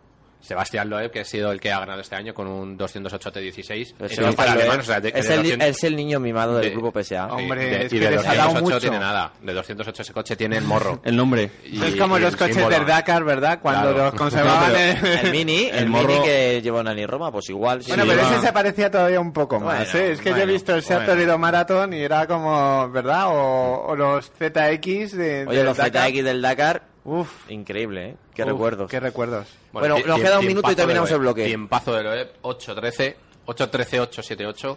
¿Y cuánto De- es el segundo para que la gente tenga una 50 referencia? segundos más rápido que el segundo. Madre Que fue Y Millen. Que fue Rhys Millen, que era el anterior dueño del, del récord, eh, que estaba ya aún, bueno, eh, estaba el Y uno americano, el- que el- eso a él el debe récord estaba en Sí, eso parece ser que ha 9.46. creado, A ver, ha creado espérate, que estupor. está, está diciendo los tiempos, que es Eh, lo vale, más vale. importante de la competición. Bueno, bueno. El récord lo tenía Rhys Millen con un Hyundai Coupé. No, en un Genesis. Bueno, un Sí. Hyundai Genesis Coupé. Bueno, sí. Perdón.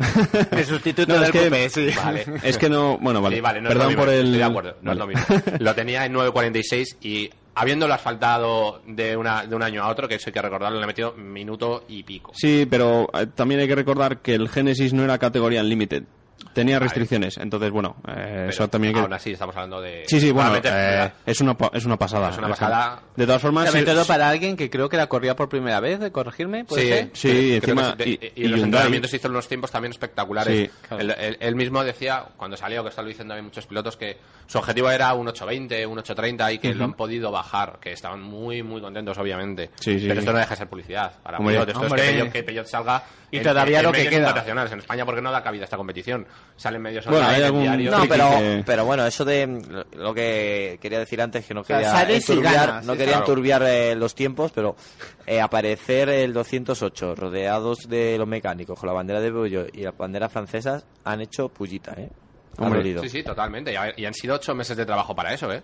No, que no, esto, esto no es una cosa de que Peugeot haya dicho una semana No, antes vamos no a sido- correr. no ha sido A mí lo que me parece muy importante es que estas pruebas eh, tienen su riesgo y es decir, si las ganas tienes una gran repercusión, pero si eres segundo o de segundo para abajo Nada. no no tienes repercusión alguna y es una inversión importante la que tienes que hacer. Sí. Entonces, en estas pruebas De es como maneras- hay que ir a por todas. de O sea, todas maneras no vale, bien. no vale ser el segundo. Porque pero ellos siempre se metían en tinglado de esto, nos acordamos del 205 T16 y eso era otro juguete.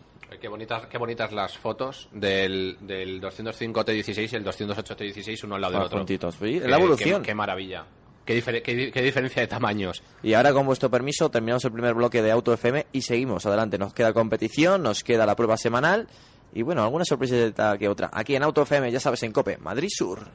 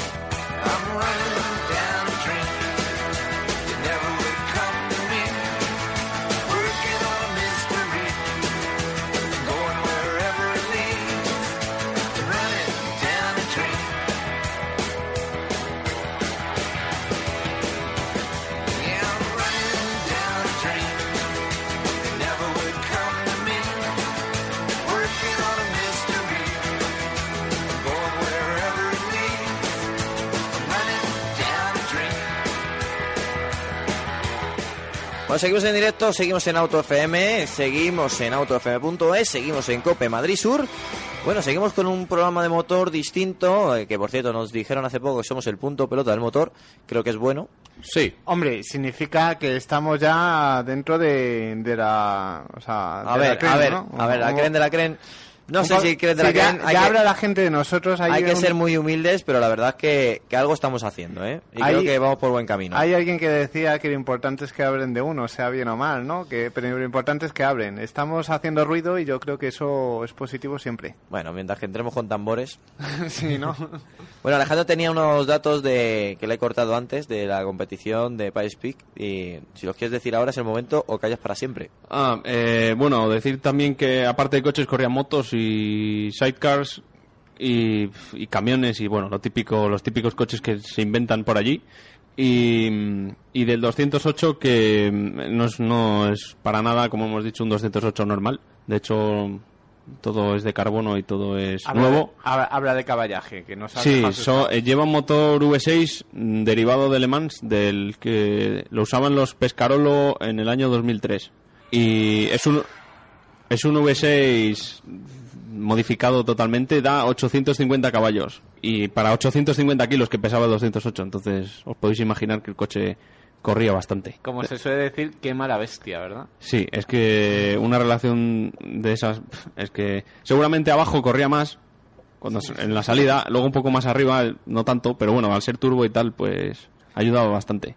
Yo creo que con eso adelantas un camión en plena en pleno viaje de Semana Santa, de vacaciones. Igual ¿verdad? antes de adelantarlo ya te has Increíble. ya te ha cazado el radar. Sí, ¿no? el Pegasus. El Pegasus, hay que tener mucho cuidado con el Pegasus. Y ahora nos vamos con la prueba semanal, con el permiso pues de vosotros. Eh, hemos tenido esta semana en la 1.4. ¿Qué decir de la 1.4? Es una, pues al final es un capricho de Audi eh, para conmemorar pues su, su, bueno, su tracción 4, sus victorias en los rallies y la tecnología de vanguardia que, que siempre lleva esta marca a- alemana. Un, un pequeño capricho de ingeniería eh, instalado en un coche pequeño, verdaderamente pequeño, pero que ni mucho menos eh, tiene envidia de, sus grandes deportivos que tiene la marca alemana. Eh, por supuesto, con los colores de, de cuatro, blanco y negro, llantas forjadas, eh, imi- bueno, imitación iba a decir, por lo menos se busca que con los orígenes de rally. Y bueno, el centro de, de la llanta, eh, inspirada en, en el- en la monotuerca de la competición, el interior. Eso es muy chulo, lo de la monotuerca. Da aspecto de que, de que es... Bueno, sabéis que los Porsche modernos llevan monotuerca real. Los Los- 911 Sí, los turbo, los en opción, GT3, además. sí. Eso sí que lleva monotuerca real, que es mucho mejor. Lo que pasa que es No, infinitamente bueno, más que es- caro que claro, poner no los es que sea- típicos tornillos. Es mucho mejor, pero también es mucho más rápido en caso de competición, para cambiar. Ah, claro, claro, no, en Aquí, competición... con, con eso el cambio de neumáticos en Neurauto es, en Neurauto es súper rápido. Entras, te suben y bajas en, en dos minutos. Ah, Te harán una rebaja. Eso Por esperemos, por tiempo. Bueno, el motor, eh, Alejandro, ¿nos puedes comentar algo de- del motor? El motor, bueno, es el 2 litros turbo y es una maravilla ese motor. Ese motor en, en, gru- en grupos Wagen da desde 180 hasta 272 que daba, no, bueno, hasta 272 que daba en el TTS hasta que salió el S3 nuevo que da 300. Aunque ha tenido diferentes variantes, o sea, el, el de 180 no es el mismo que el de 300, pero sí, básicamente es un 2 litros turbo. Y la verdad es que no, no sé qué le han hecho a ese motor, pero va totalmente distinto a los otros 2 litros turbo que había probado. Eh, me encantó. Bueno, pero que a ti te encante eso no... Vamos a ver. Esto hay que cogerlo entre, entre bambalinas. A ver, es que es un coche muy especial, ¿no? Es el típico coche... Es un coche muy especial que busca abordar eh, los tiempos deportivos que sigue teniendo Audi y que tuvo. Se busca pues que todo relacionado con el mundo Racing esté contenido en este pequeño coche y el sonido también es sublime.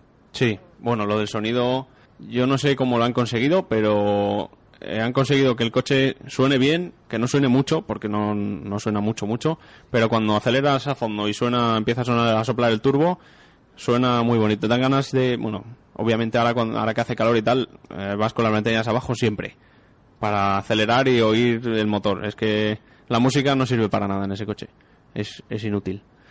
Y mm, bueno, el motor tiene 256 caballos, eh, un 0 a 100 en 5,7, cifra que está bastante bien, creo Está yo. Para ser bien. manual y tal, mm, bastante buena.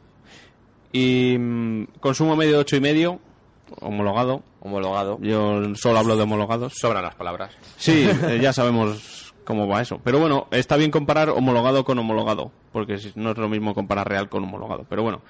Y mm, yo Pues sé, nada, par eh, motor de 350 Nm, que está Eso está bastante bien. Eh, eso realmente, más que la potencia, es lo casi casi lo que más cuenta. Lo que transmite además, ¿verdad? Sí, porque tú eh, cuando aceleras no quieres potencia, quieres par motor, obviamente. Entonces lo que esperas es que el coche, según aceleras, salga. Y la verdad es que este sale bien. Hay algunos motores turbo que mm, pff, eh, arriba, o sea, quiero decir, por encima de 4.500, 5.000, se acabó. O se acabó, no, no tiran tanto, pero es- este, eh, el Focus ST y el Megane RS y algún otro más siguen tirando. Y esto está muy conseguido. A mí me gustaría dar un par de datos. Es, eh, es, el, primer, es el único A1 con tracción total. Sí. Eso es importantísimo. De hecho, es lo que lo diferencia con respecto al resto de la gama, que es Ah. a 1.4. O sea, no es. Y esto lo han conseguido gracias a que el eje trasero es el del TTRS. Directamente ha sido quitar el del A1, meter el del TTRS, embrague Haldex y para que tenga una, una. 1 normal, que sepa que, Que lo sepa por que poder puede. se puede hacer. Bueno, que- lo único que tiene que dividir eh, el depósito de gasolina en dos. Exacto. Sencillo. No, eso es sencillo. Nah, eso cualquier taller te lo hace Norauto, fácilmente. no dicho. Norauto a la vez que te cambia las ruedas. te cambian Y el depósito y y te ponen uno doble. Y te pones uno, unos pomos Racing. No, a mí lo que me gustaría destacar es que si era uno tiene fama de mm, agarrarse al asfalto así como con, con chincheta, ¿no? Como- no con chinchetas, con garras de, de gato, ¿no? Que se agarra muy bien a las rotondas, pues imaginaros con, un, con una tracción 4, eso tiene que ser... Es que te, para- te olvidas del control de tracción, no Nada, sirve para nada. nada porque nunca, a ver, Nunca lo menos necesitas, en condiciones normales y en un coche normal tampoco, pero seguramente en mojado tampoco haría falta, seguramente. ¿Qué te comprabas? ¿A1.4 o Audi TT? A ver, A ver, eh, a ver, que eh, ahora poniendo dentro del el, mismo no, grupo el- ¿eh? precio es el mismo. Claro, es que estamos ¿Qué concepto buscas? Bueno, vamos a ver, decir el precio. uno, 56.000. Sí, así. Así. Ahí en nada, vamos, lo que todos los coche- fines de semana. Vamos a ver, una El cosa. doble que un Mini John Works, casi. El, el coche, el coche de por sí, mm, estéticamente, es brutal, ¿eh? Sí, sí, no, Eh, aparte, es un coche nicho y paraguas, como yo los llamo. Un coche que con el paraguas que tiene que cueste eso es como subirle un poco el peldaño de subir de peldaño en la categoría que asocias al coche, ¿no? O sea, que un coche pequeño cueste 56.000, ¿no? ¿Me has dicho? Sí, más 56.300. No es desde luego para venderlo como rosquillas, simplemente Bueno, es hay para decir. De hecho, este coche- eh, lo de las rosquillas, olvídate porque se han fabricado 333 unidades Y ya no hay. Fíjate. y ya no quedan de hace tiempo. Claro, pero es como. O sea que por eso es tan caro realmente, porque también es una, una edición limitada. si no, no sería tan caro, hombre, supongo. Es, a ver, una edición limitada tan caro, pero tampoco se, seguramente en el grupo BAG estaban pensando en producir 20.000 unidades de, De este hecho, vehículo. yo creo que cuando sacaron el cual- concepto, las primeras imágenes, lo hicieron como ejercicio de diseño. de Claro. mira hasta dónde podemos ir. Sí. Y Ah, Es, tuvo es éxito. eso, es eso. Es hasta dónde podemos ir, sacamos una serie pequeñita, algo que, que cree pues eh, un poco de fama a todo el modelo, ahora que, hace- que el Mini está muy fuerte, que empiezan a salir nuevos competidores, es pues un poco llegar hasta donde De a todas maneras, Mini no puede. hay que pensar que esto es un juguete para Audi. Es decir, eh, podemos hacer lo que nos, mm, entre comillas, le, le dé la gana a los ingenieros. Y le dijeron, tenéis una 1, hacer un coche mítico de la saga 4. Esa es la idea, yo creo. Y Pues tenéis les ha salido esto. bien, yo creo. Yo creo que ha salido A ver, la gente dirá, es que el coche es muy caro, ¿vale? Pero es que es un coche de edición limitada y es un coche que no creo que se vuelva a hacer en principio. A O mí sea, esto- a mí- 1 4 es que no... A mí estos coches me gusta compararlos un poco con que, que hay parecido, no igual, porque obviamente no va a haber parecido, pero relación peso-potencia, ¿qué, qué, cuál es la misma? ¿Qué otro coche la tiene? Eh, Un John Cooper Works. Sí, sí. Literalmente- Un GP, un mini GP. Con un John Cooper Menos Works, peso todavía. eh, Es que, a ver, el Audi pesa 200 kilos más que Sí, una pesa- 1 normal. Porque, Claro, bueno, porque le pesa- Obviamente le pesa le- más el motor, tracción... Bueno, la tracción etcétera. también pesa. 1390. Vale, El motor es un 2000, que ya pesará Sí. más que los motores pequeñitos. Sí, 1400, sí. Entonces, pesa más, pesa 200 kilos más que un John Cooper, eh, vale mucho más. Obviamente, yo de poder me compro la 1.4, pero creo que luego estos coches hay que cogerlos un poco en perspectiva. Bueno, también hay que pensarlo que la 1.4 eh, lo compras y el de despreciación que tiene el coche Sí, es es, menor. muchísimo menor. De hecho, podría ser in- que incluso valga cada Claro. día más. No, no, sí, Sí, sí, sí, no. Las series limitadas es para lo que están en principio pensadas, para Claro. que se valoricen con el tiempo. Entonces dices, bueno, te ha costado un dinero, pero luego si lo quieres vender o lo quieres conservar bien, bien, es posible que con el tiempo valga más. Pero, pero vuelve a estar lo mismo. No deja de ser, es como cuando Volkswagen eh, creó el Phaeton, el Phaeton, o como se pronuncie, y, y lo quiso poner como, como su coche estrella, ¿no? Vendieron muy poquitos. De hecho, Como es que incluso quisieron hacer el mejor coche del mundo. Claro, y de Y hecho no una fábrica de cristal. No, y pero demás. era un buen coche. Sí, pero es como ese coche no tenía el fin de ser un superventas, yo creo. Era un, Hombre, es un que un coche de ese sí, precio pero también tampoco- buscaban tener, mostrar- ah, sí, pero buscaban también tener algo más de ventas, ¿eh? Sí, eso ya de- por descontado. O sea, yo Dijeron, creo que si se 8 pegaron vende, pues- un tropezón Claro, bastante exacto. importante. No, daban por hecho que no iba a ser un, Claro. un líderes en ventas, pero también que, que alguna que iba- unidad más hubiera Sí, salido, eso ¿eh? seguro, o sea, eso ya por descontado. Lo que pasa es que yo creo que eh, el fin último de un coche de este tipo es eh, mostrar hasta dónde puede llegar una marca. Y lo mismo que Phaeton tenía esa mm, como esa especie de misión, pues será uno parte es la misión que tiene Audi de decir dónde podemos llegar con un coche pequeño. Este es el tope. Y lo muestras y aunque vayas a vender muy poco, ejerce de paraguas para todo. El todo- tope, ¿sabéis todo quién lo tiene? MTM, que tiene una versión de la 1.4 con 500 caballos. Eso tiene que ser eso una, sí que es el tope. ser una bomba. Bueno, vamos a- aquí dando todos cabezazos con- contra, Sí, la, sí, contra la mesa. eso ya... Ahora ya, ya llega el punto de la razonabilidad entre las prestaciones, el precio y el coche. o Yo quería hacerte una pregunta, tú que lo has conducido. pues. Sí, ¿Ya tira la pollita? No, eh, ¿cómo va la dirección? ¿La, la dirección es como la de todos los Audi que mm, dice lo mismo que parado en movimiento o, o dice No. algo más? O sea, transmite, ¿han, han cambiado la concepción de dirección que aísla de todo lo que sucede y... sí. No, se o puede- sea, no, no lo han cambiado. se puede- Es- es... el coche que se puede ir rápido sin saber qué está pasando, porque lo hace todo solo. Tracción 4, Sí, todo. sí, básicamente. A ver, es un Punto, coche... punto a favor para, para Audi porque no han cambiado su esencia en este coche, ojo. Claro, que yo quizás lo esperaba un poco más radical por el tema de que es, digamos, un coche único y que no, de momento no se va a repetir. El que dicen que al final, bueno, perdona que te Sí, sí, sí, están cuenta, cuenta. diciendo por aquí por el Twitter que el mítico debería de ser el, el 4 Concept que tantas veces ya nos Oh, han sacado. por supuesto, totalmente de acuerdo. Pero estaba yo viendo por aquí y todavía estoy extrañado de que. no De hecho, yo, a- yo hasta hace poco lo tenía de fondo de pantalla en el ordenador y esperando a que lo saquen. Pero Alejandro, que tú lo tengas no significa que nada. Eh, Es bastante, que, claro, bastante es que- obvio. Es como que la nieve es blanca, Claro. el agua moja. es como si típico. Blancanieve tiene de fondo de pantalla pues manzanas, pues es igual. Pues eso, que yo estoy deseando que saquen ese coche y... Bueno, pues el- la pregunta de, de Jorge ha sido buena, la de- eh, el tacto de dirección es bastante directa, eh, transmite, al final cabo no está muy... A ver, va muy bien y es muy directa y va dura. De hecho, quizás a veces demasiado dura. No sé si por la llanta que lleva lleva 19, no sé. O lo, Lleva- lo han hecho dura a lleva posta. 18. He dicho 19. Sí, lleva Ah, 18, sí, sí, perdón. 225, 225. 35 de perfil. Sí, sí, sí, quería decir 18. Igualmente no será barata la, ya- la- el neumático. Bueno, No, no, ni lo mucho. Da igual, pero tiene monotuerca. Claro. Ah, perdón. No, pero es solo, es solo la tapita. Ah, es falsa. Sí, sí, no, lo que queríamos Ah, comentar antes es que... No, no, no. que era- No, no, es una tapita. Ya, ya, Qué ya. decepción. ya has dejado Sí, hundido. es una, es una tapita, pero bueno, es un también... Pues, Oye, pues queda chulo, lo- queda porque parece... Es que... Es por- el siguiente accesorio de toda la gente que quiera tunear el coche, ¿no? Las tapitas Sí. monotuerca para el luce. Las llantas cuestan Oye, pues, 1.200 euros cada una. Queda, queda bien, ¿eh? Vuelvo, ¿En serio? vuelvo a insistir, 1.200 euros cada una la llanta. Te compras la pistola Hombre, de Fórmula tiene- 1 y sacas De la llanta ahí, ¿verdad? es normal que cueste 1.200 euros cada llanta porque... Es, Es que solo se hacen para ese coche. No, o sea y, que- y aparte porque si no cualquier tunero, y no digo nada ni desprectivo nada de los tuneros, eh, que querían tener esa llanta para uno a uno. Bueno, siempre, siempre están las réplicas, que al final Sí. que el, que se quiera comprar sí. esto, por 100 euros tendrá una De réplica, todas por, formas, por 200. la- Vamos, no las creo que sea un problema, ¿eh? No. las- Po- po- poca- po- pocos que quieran las llantas de un R8 las han comprado de un R8 para su Audi, las han comprado réplicas. Ya, igual que los, igual que las, de- las de de los moda la- M6. Los Cual- M6 cualquiera de un réplica... coche deportivo al final hacen una réplica. Sí, pues. Sí, sí. eh, eh, Ferrari puso de moda los bra- eh, las llantas de cinco brazos, no sé si Exacto, os acordáis, sí. y de la noche a la mañana aparecieron un montón y eran... Bueno, que nos vamos de tiempo. Y ahora, el interior de la 1. El interior de la 1.4 la verdad es que nos ha dejado algo más frío porque es una 1. A ver, básicamente lo que lo diferencia es el cuenta revoluciones que va en rojo.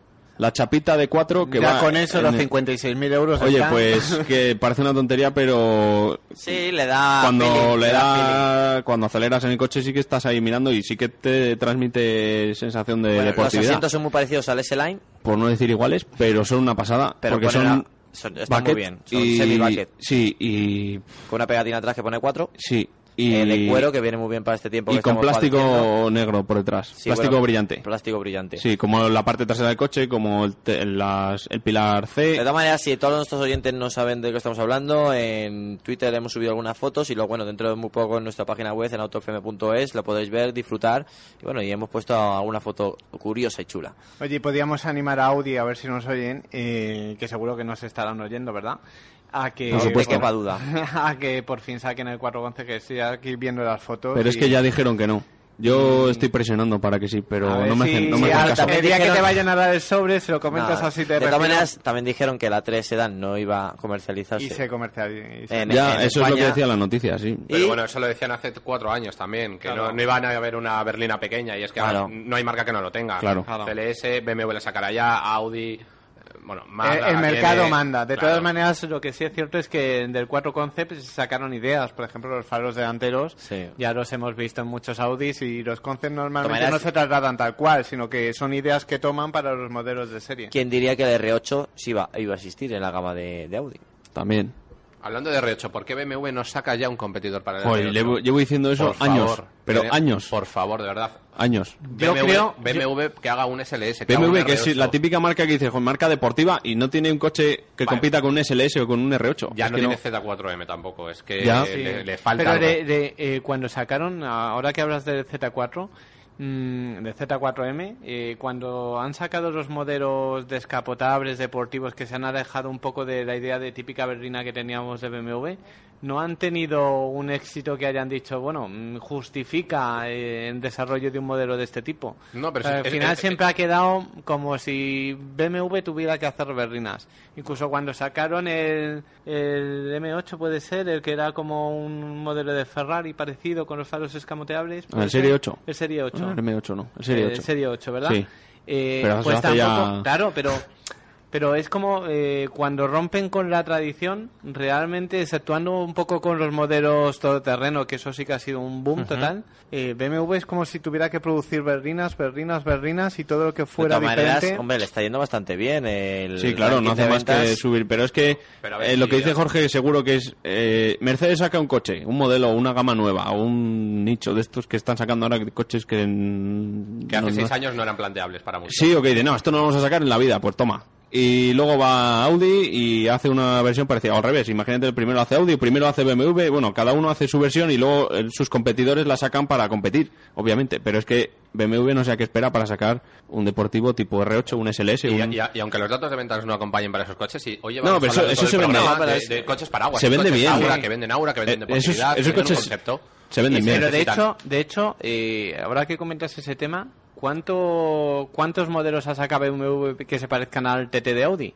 No, el Z4, Ninguno. Z4 compáramelo. Coupé. Bueno, no, pero tampoco era Z4 exactamente el mismo No, concepto. pero, pero era el o sea, concepto más caro. Pues era SLK, TT, Z4. Sí. Pero te- a- BMW tenía más caro, más barato, pero tenía un rival. A lo mejor no Para casi exactamente todo. en el mismo, pero a BMW le falta para mí una marca deportiva que tiene AM Motorsport. No puede ser que no tenga Claro. Sí. un, llámalo como quieras. Un coche, un coche paraguas a lo grande, algo Qué manía así con que- los coches paraguas. Te ha dado Sí, hoy con es los que- coches que habrá paraguas. escuchado la canción de Rihanna. y Se la, se la- se la ha metido en la cabeza y lo está aprovechando al 100%. No, pero bueno, No, pero no te lo digo, paraguas, yo no te creo lo que- digo a malas, ¿eh? No. Ya, ya, pero yo creo que más o menos entendemos el concepto. Pero Un ¿Cuántos coche se venden? No es un que, coche que superventas, difunde... pero No, para nada. coche- no, es un coche con el que uno sueña y ahora Sí, mismo BMW no tiene un coche para soñar que no esté eh, firmado por M Motorsport. Sí, es, es un modelo que Es sea que tan falta. exclusivo que, que venda la imagen de la marca y que asocie... Es que podrían hacer fácil un coche de 180.000 euros que se vendería lo justo, pero se vendería seguro. Sí, una Si edición vini- limitada, aunque fuera una edición Viniendo limitada. de, algo BMW, que- viniendo de BMW, vamos, eh, yo creo que conseguiría... De todas formas, yo creo que ahora BMW va a sacar el i8 Spider y nos Sí. va a dejar a todos callados. Pero eso- eso-. Y- no, pero al final eso es como todo. ¿Quién se hubiera imaginado un Ferrari híbrido, un McLaren híbrido? Nadie, pues. Pues ahí le están. Pues, pues ojo, porque que no sea el camino a seguir y que BMW sea el primero Hombre, en dar yo me lo creo. la mesa en Estando Borja. Hormigos ahora mismo en la división de I, yo ya me espero cualquier cosa. Hombre, a nivel... Sí. Hombre, no, no, no creo que haya... Ya, ya, ya. Pero, pero a que voy, que puede que en tres años ellos hayan adelantado los tiempos, que hayan dicho, no, es que el superdeportivos, no, no. Superdeportivo híbrido, eléctrico, enchufable, algo de ese estilo. Hombre, el i8 por lo visto dicen que va a tener 400 caballos. Sí, pero en Pinta- eléctrico, cu- joder, aquí to- todos hemos conducido un Leaf. Cuando, un Leaf con 100 caballos es que, ojo que corre, que acelera mucho. Sí, sí. en- Un, en- un- un- coche con 400 caballos eléctrico que pesa Pero un sí, poco, hecho incluso, de carbono. incluso un Zoe, un Zoe con 84, 86, anda bien. O sea, anda ya, de sobra. ya- ya no es todo potencia, sino cómo se entrega esa Claro. potencia. Claro, entrega instantánea. Mira el, el Porsche 918. Que es que podían haber hecho un coche con un motor V8 biturbo y se olvidan de sistemas eléctricos y de todo. Y mucho más ligero, mucho más rápido, mucho más de todo. Pero eh, lo suyo es hacer una cosa... También, también ahí entran las normativas anti-emisión.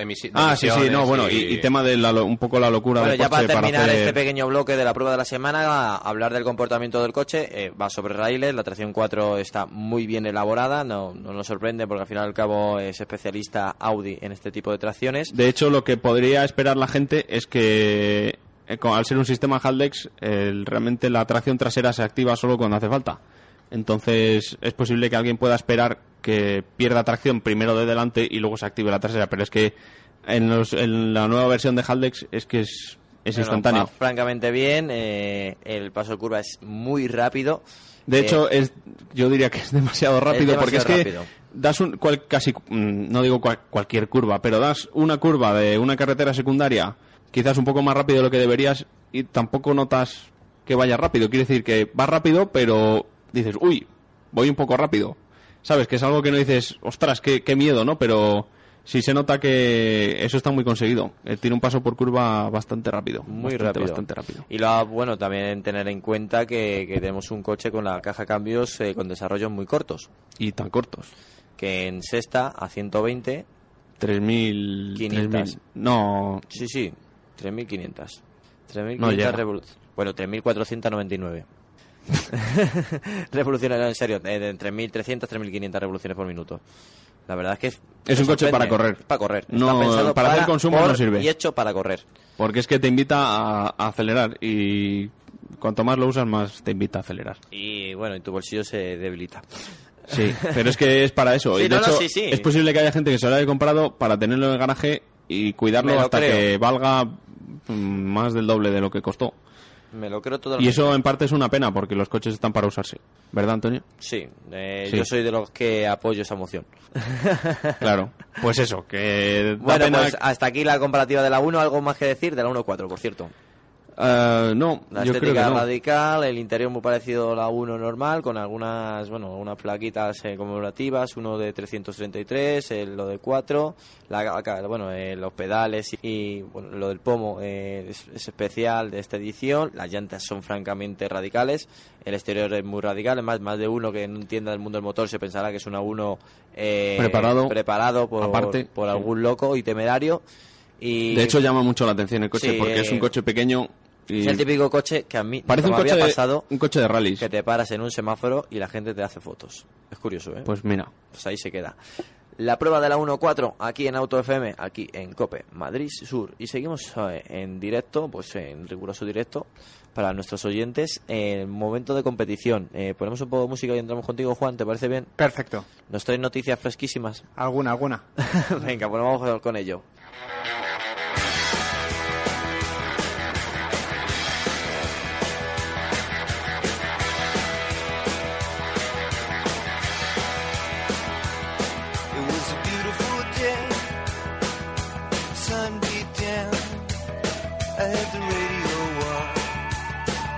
I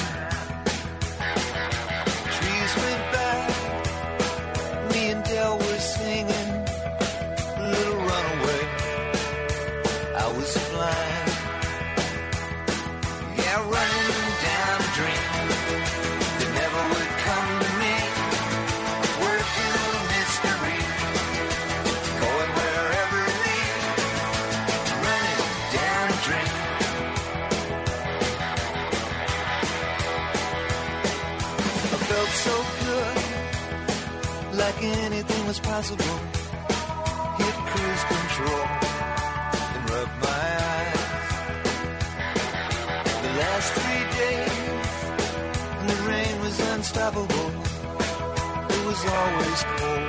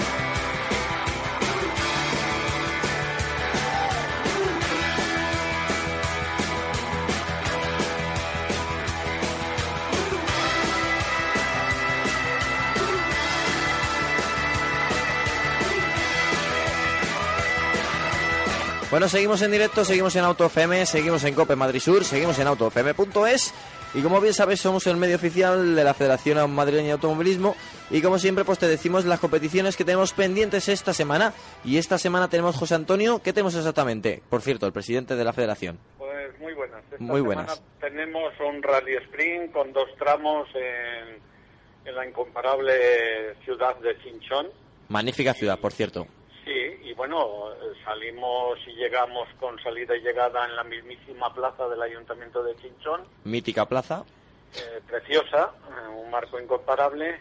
Eh, desde aquí agradecer al Ayuntamiento de Chinchón pues todas las facilidades que nos dan para hacer este Rally Sprint, que ya es el segundo año consecutivo que se hace con este nombre, Ciudad de Chinchón.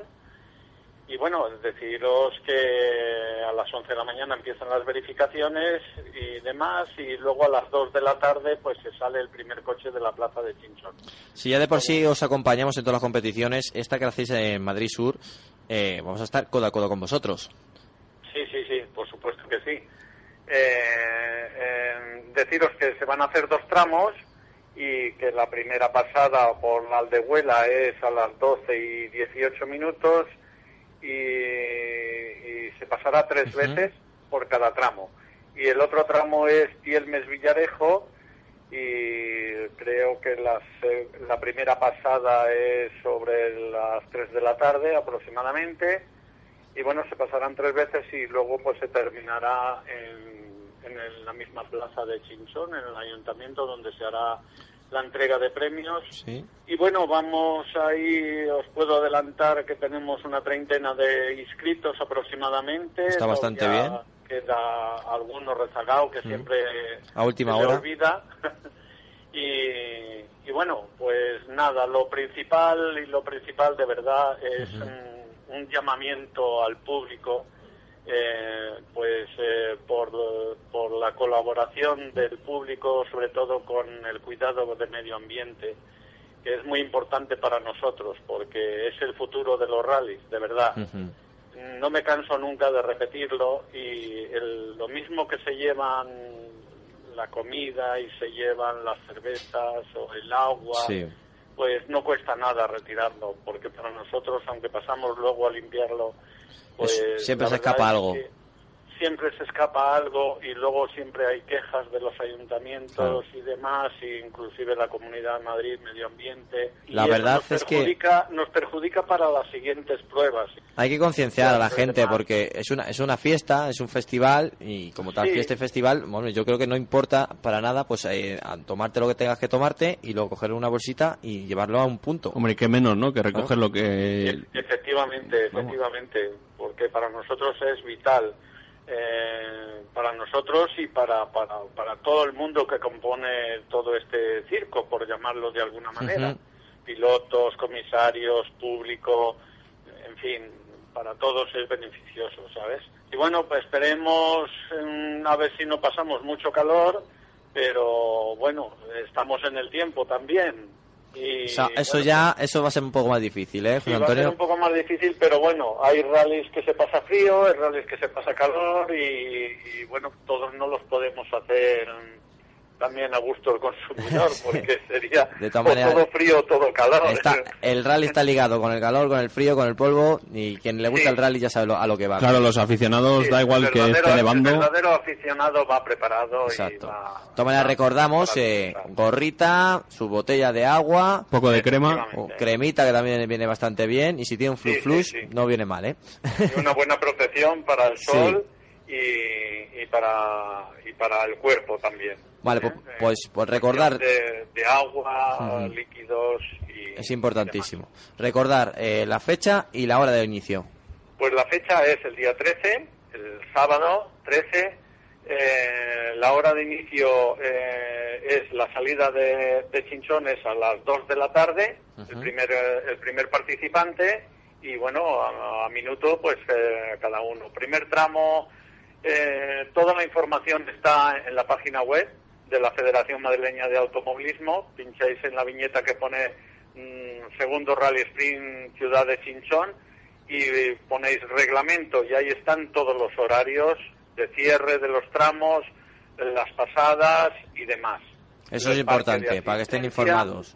Y, y bueno, pues eh, trataremos de, de- de hacerlo lo mejor posible. Y, Eso no nos cabe duda, José Antonio. Y a disfrutar. suerte, pues a disfrutar todos, que para eso hacemos estas, estas carreras y estos eventos. Pues allí estaremos disfrutando del mundo de la competición, el mundo de las cuatro ruedas y, como no, junto a la Federación Madrileña de Automovilismo. Pues hasta la próxima, José Antonio.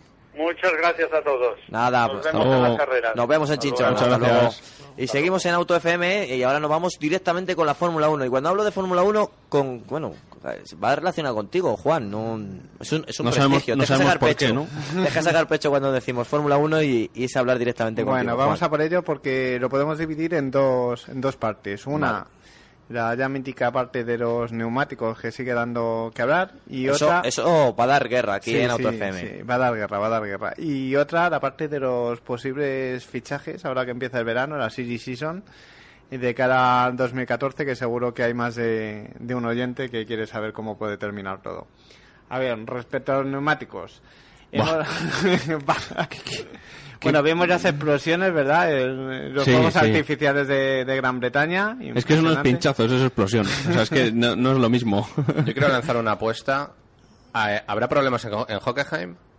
Bueno, eh, mm, Vamos a ver, eso pues Yo como creo una- que no. Bueno, más que una apuesta, una pregunta si es que, no- que no, que no quiero respuesta. Sí, En maneras, principio no, los- no creo que los vea. No debería. Tanto por circuito Sí. Como porque Pirelli ha llevado nuevos neumáticos a, a la prueba. los pilotos han avisado de algo, ¿no? Sí, que Sí, eso iban hay a- que decirlo Pero también. bueno, ha, que- ha quedado así como en agua de borrajas, porque ha sido muy gracioso. Ha dicho que iban a... eh, podían hacer un plante si se volvían a reproducir los mismos problemas y bueno ha habido alguna voz discordante como Raikkonen y demás eh, lo típico Raikkonen siempre un ¿Qué, poco a su ritmo. dicho Raikkonen? que él corre pase lo que pase que, a él Que a él le da igual. Este hombre me Da encanta. igual. Sí, es un crack. Y, y lo curioso es que después Eccleston respondió que, que se podían enfrentar a la pérdida de la superlicencia, claro. Yo creo que Eccleston se queda sin todos los pilotos de la parrilla y solo se queda con Raikkonen para disputar el Mundial. A ver, no, no, No, Raikkonen da juego, eh, da igual, si Sí. corre el solo. Si algo lía. Y claro, Pero o sea, yo creo es- que- yo me creo- parece que como disparar con balas de fogueo por partes de unos y de otros cuando es algo que saben que Yo no- no sé, yo creo que los pilotos están llevan meses y siguen entrenando y están en los simuladores y, las marcas, bueno, las, las escuderías se gastan millones de euros y de dólares y de libras y de todo en mejorar los coches y en, y en mejoras y en novedades y en todo. ¿Para que lo vean? No, pues como pincharon las ruedas el otro día, pues así eso no corremos. A Claro, ver, es que, a ver, un piloto va- quiere velada. correr, sí o sí, le da Sí. igual que esté lloviendo, le da igual que el coche no funcione, da igual, quiere Ya lo ha correr y dicho ganar. Button que, eh, Button que estaban ahí para ofrecer espectáculo y Por eso. esa es la idea. Y más en Hockenheim. Claro, pero que tampoco se querían enfrentar a la posibilidad de que empezaran a explotar neumáticos sin ton ni son y, y pudiera pasar algo gordo. De hecho, cuando Alonso intentó adelantar a, a Sergio Pérez, Sí, estuvo- si llega a intentar adelantarle por el lado incorrecto, le viene Bueno, una masa de Sí, neumáticos y con cables de acero y demás y hubiera- se comió parte de los neumáticos de Vamos Bernier. a ver, si el- la gran problemática de esto es ¿por qué ha pasado esto? ¿Por A las ver. peticiones que tenía Claro. A ver, cierto ahí- equipo de bebida energética? A ver, yo eh, ahí es a donde voy. A mira. precios populares, ¿no? precios populares. Vamos a ver, eh, la cuestión que se plantea es por qué de repente en Silverstone, que nunca había pasado algo parecido, de repente estallan los neumáticos. Porque el circuito es nuevo. Claro.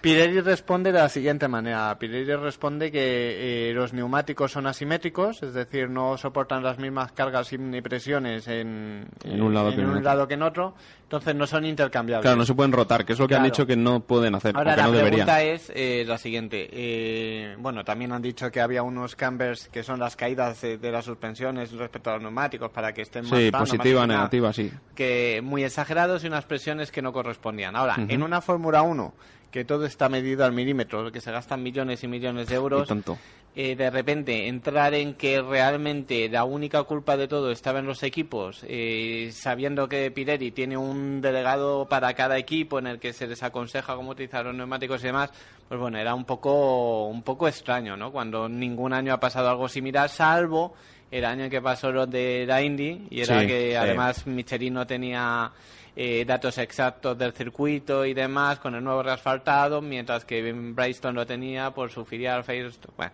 en fin, había, había, había otras cuestiones de por medio.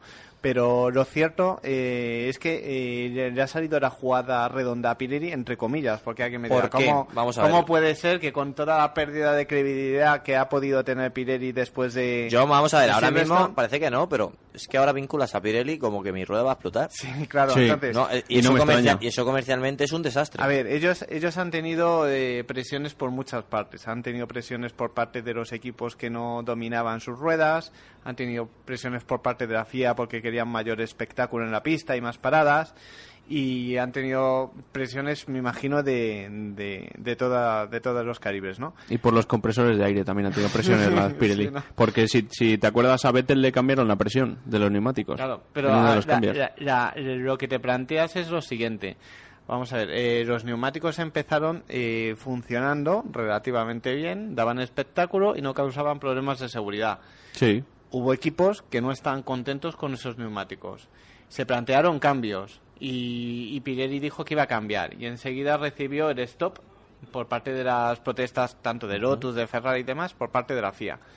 Se dijo que no cambiaban los neumáticos. De repente en, en Silverstone dicen que van a llevar los mismos neumáticos que han llevado a lo largo de la temporada. Sí. Y de repente esos mismos pero neumáticos... vamos, yo lo que no entiendo cómo Red Bull tiene tanta fuerza dentro Espera, del espera, mundo no, de Fórmula 1. ah, voy un poco al- a la perspectiva para que cojáis un poco la historia.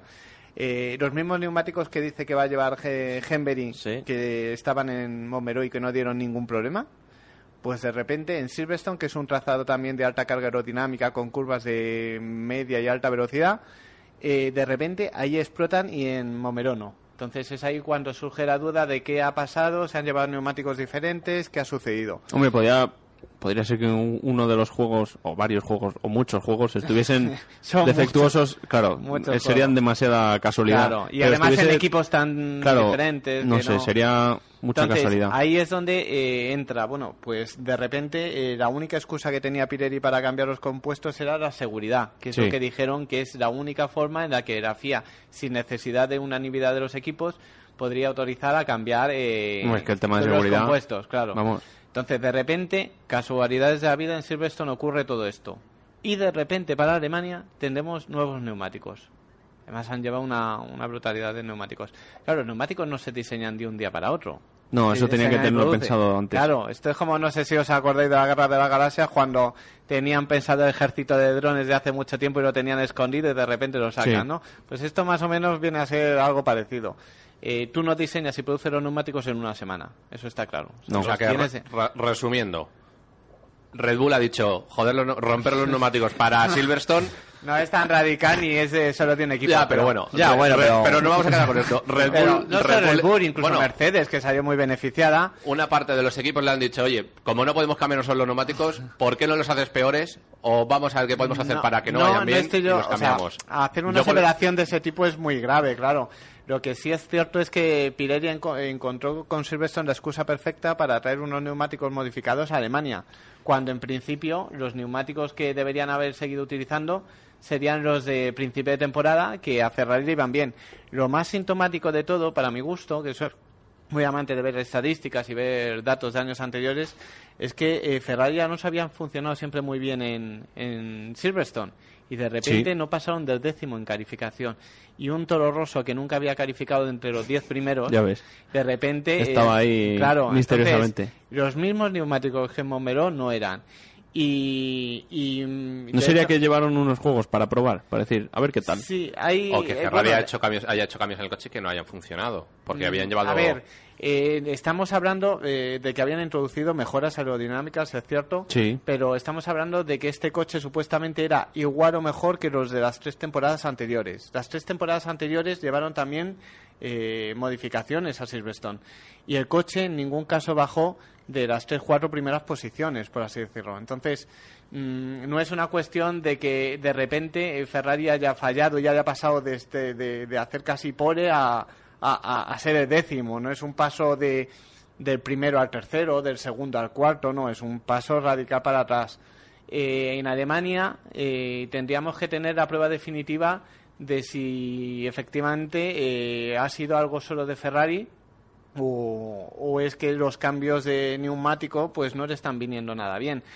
Mm, a mí me da que pensar eh, que cuando mm, Ferrari se ha acercado un poquito, los equipos que podían hacer un poco la competencia a Red Bull y demás, eh, de repente a mitad del campeonato se haya cambiado eh, las normas del juego con los neumáticos. Y recordemos que los neumáticos deberían ser un actor, no un actor importante, pero no principal. Sí. Claro. Y de repente han pasado a ser la causa de todo, o sea, la causa de que un equipo pueda ganar un mundial o lo pueda perder. Estamos... Eso no debería ser así. No, de Claro, todas maneras, vamos a ver, el, el problema también, a lo mejor el gran problema de la Fórmula 1 es que solamente haya una marca de neumáticos. Pero es que ya hubo dos y tampoco funcionó el tema. No, pero a ver, cuando estaba Michelin y Bracestone, eh, la ventaja que tenías es que eh, por lo menos por parte de cada marca había un equipo fuerte. Es decir, Sí. Michelin estaba en eh, McLaren y Renault y Bracestone estaba sobre todo apostando mucho por Ferrari.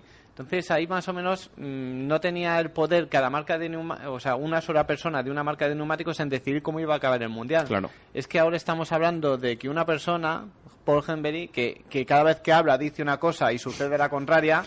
¿eh? Eh, Pues yo, yo le entrevisto una vez, mi compañero Víctor González le entrevistó para la revista también y, y- y las dos cosas que dijo de repente mm, en nada y menos desaparecieron. O sea, que una persona así pueda tener en sus manos el, el desarrollo del mundial te da un poco de miedo. Sí, sí, da un poco de miedo. Entonces, eh, también Entonces- dicen que la FIA se está intentando cargar a Pirelli porque Jean Todt quiere que vuelva Michelin. Ya, pero Michelin, La conexión francesa te- de por sí, medio. pero- Michelin dijeron que no iban a volver. Vamos a ver, Otra cosa es que vuelvan, pero... Michelin- Audi dijo que no hacía una de sedán. Ya. Ya, por eso, por eso. Ahí, por eso. ahí, ahí, Otra- ahí lo claro, dejamos. Ya, pero bueno, vamos a ver. Y eh, Michelin dijo que no volvía si no era para competir con otra marca de neumáticos. exacto, ahí está, Y ahora ahí de está. repente mm, tampoco es necesaria la segunda marca. ya, ya no es necesaria. Ya no es necesaria, Ah, vale, ya vale. tendría que... O sea, lo que pide Michelin es que eh, no le pidan neumáticos que atenten contra su imagen de marca, como le han pedido a Pirelli. Entonces es ahí donde debería Yo es que soy Pirelli y hubiera dicho que no.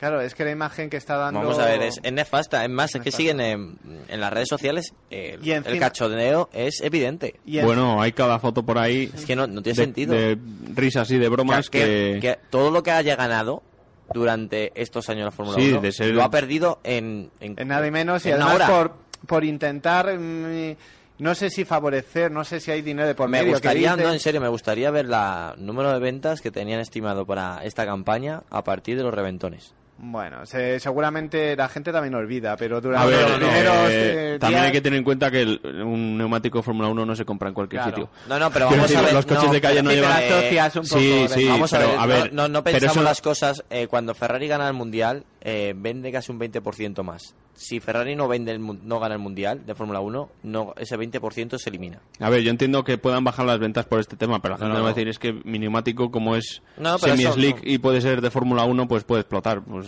no debería. Igual que puede explotar cualquier otro, ¿no? Lo Pero- importante, lo importante que yo creo que se debe quedar la gente es que eh, cambiar los compuestos a mitad de temporada por, eh, lo que lo que hace es que al final el mundial se falsee. O sea, no todo el mundo juega con las mismas reglas al principio y al final. Y entonces cuando cambias las normas en algo que afecta tanto a- al rendimiento de los vehículos, es como si tuvieras dos mundiales. Uno primeros de temporada y otro que empieza a coincidir justo en la octava, novena carrera en adelante. Entonces es ahí donde... A mí eso no me- no me Lo gusta. que no me gusta. No, Pero no, bueno, a mí tampoco. vamos a ver cómo sigue el mundial en adelante y a ver si...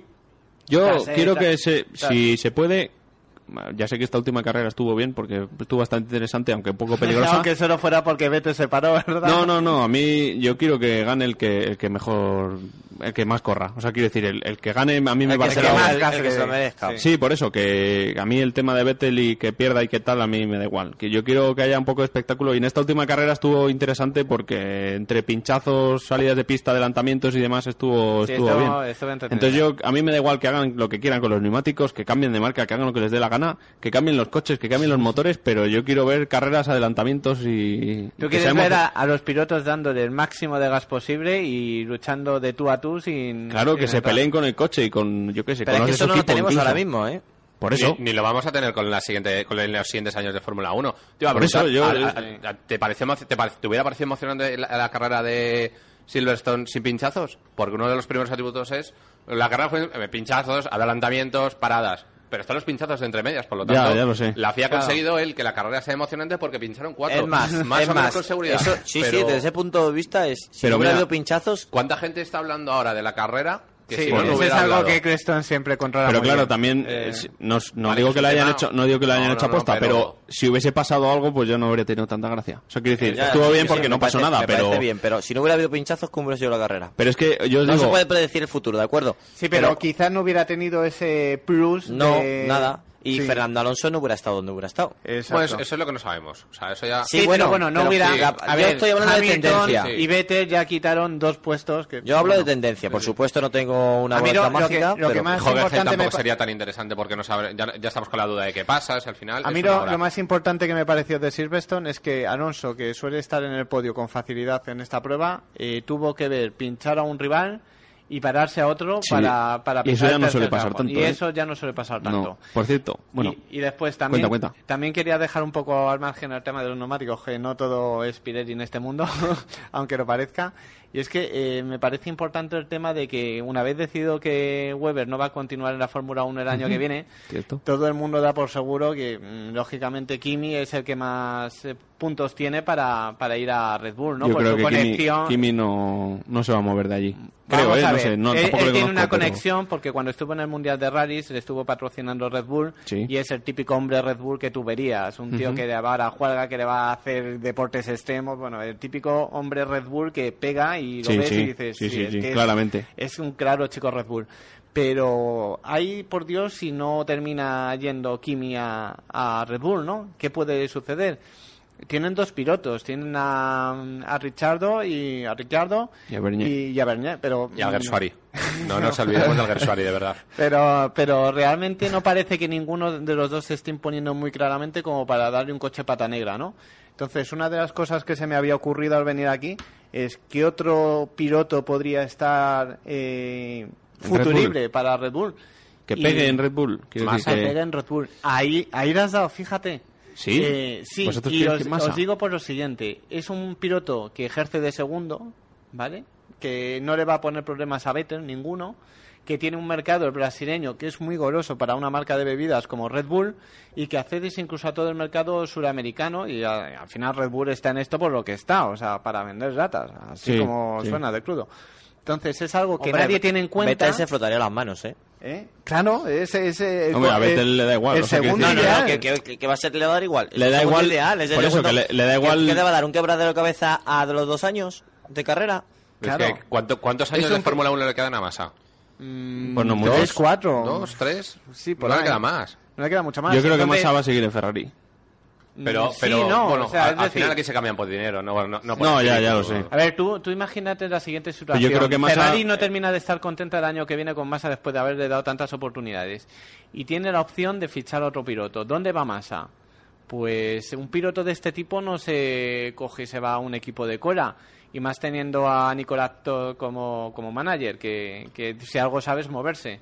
Entonces no me parecería tan extraño ver a Massa eh, Hombre, desde el terminando punto de vista en de comerciales, sí, es lógico. Eh, Después, por ejemplo, hablan que, de que Red Bull quiera a un piloto que no ha demostrado mm, lo que tenía que demostrar, es otro No, pero es, un piloto competitivo, entre comillas lo de competitivo, suficiente para que aspire al podio de Es manera regular, pero Sí. ejerce la función de escudero. Sí, sin es Sancho. Panza, sí, Sí, entonces sería un piloto que, que podría valer perfectamente para el equipo. Y después, si, si Kimi se queda en Lotus, ¿dónde va Maldonado? Porque todo el mundo coloca a Maldonado en Lotus por el dinero que tiene. Bueno, Maldonado quiere salir de Williams.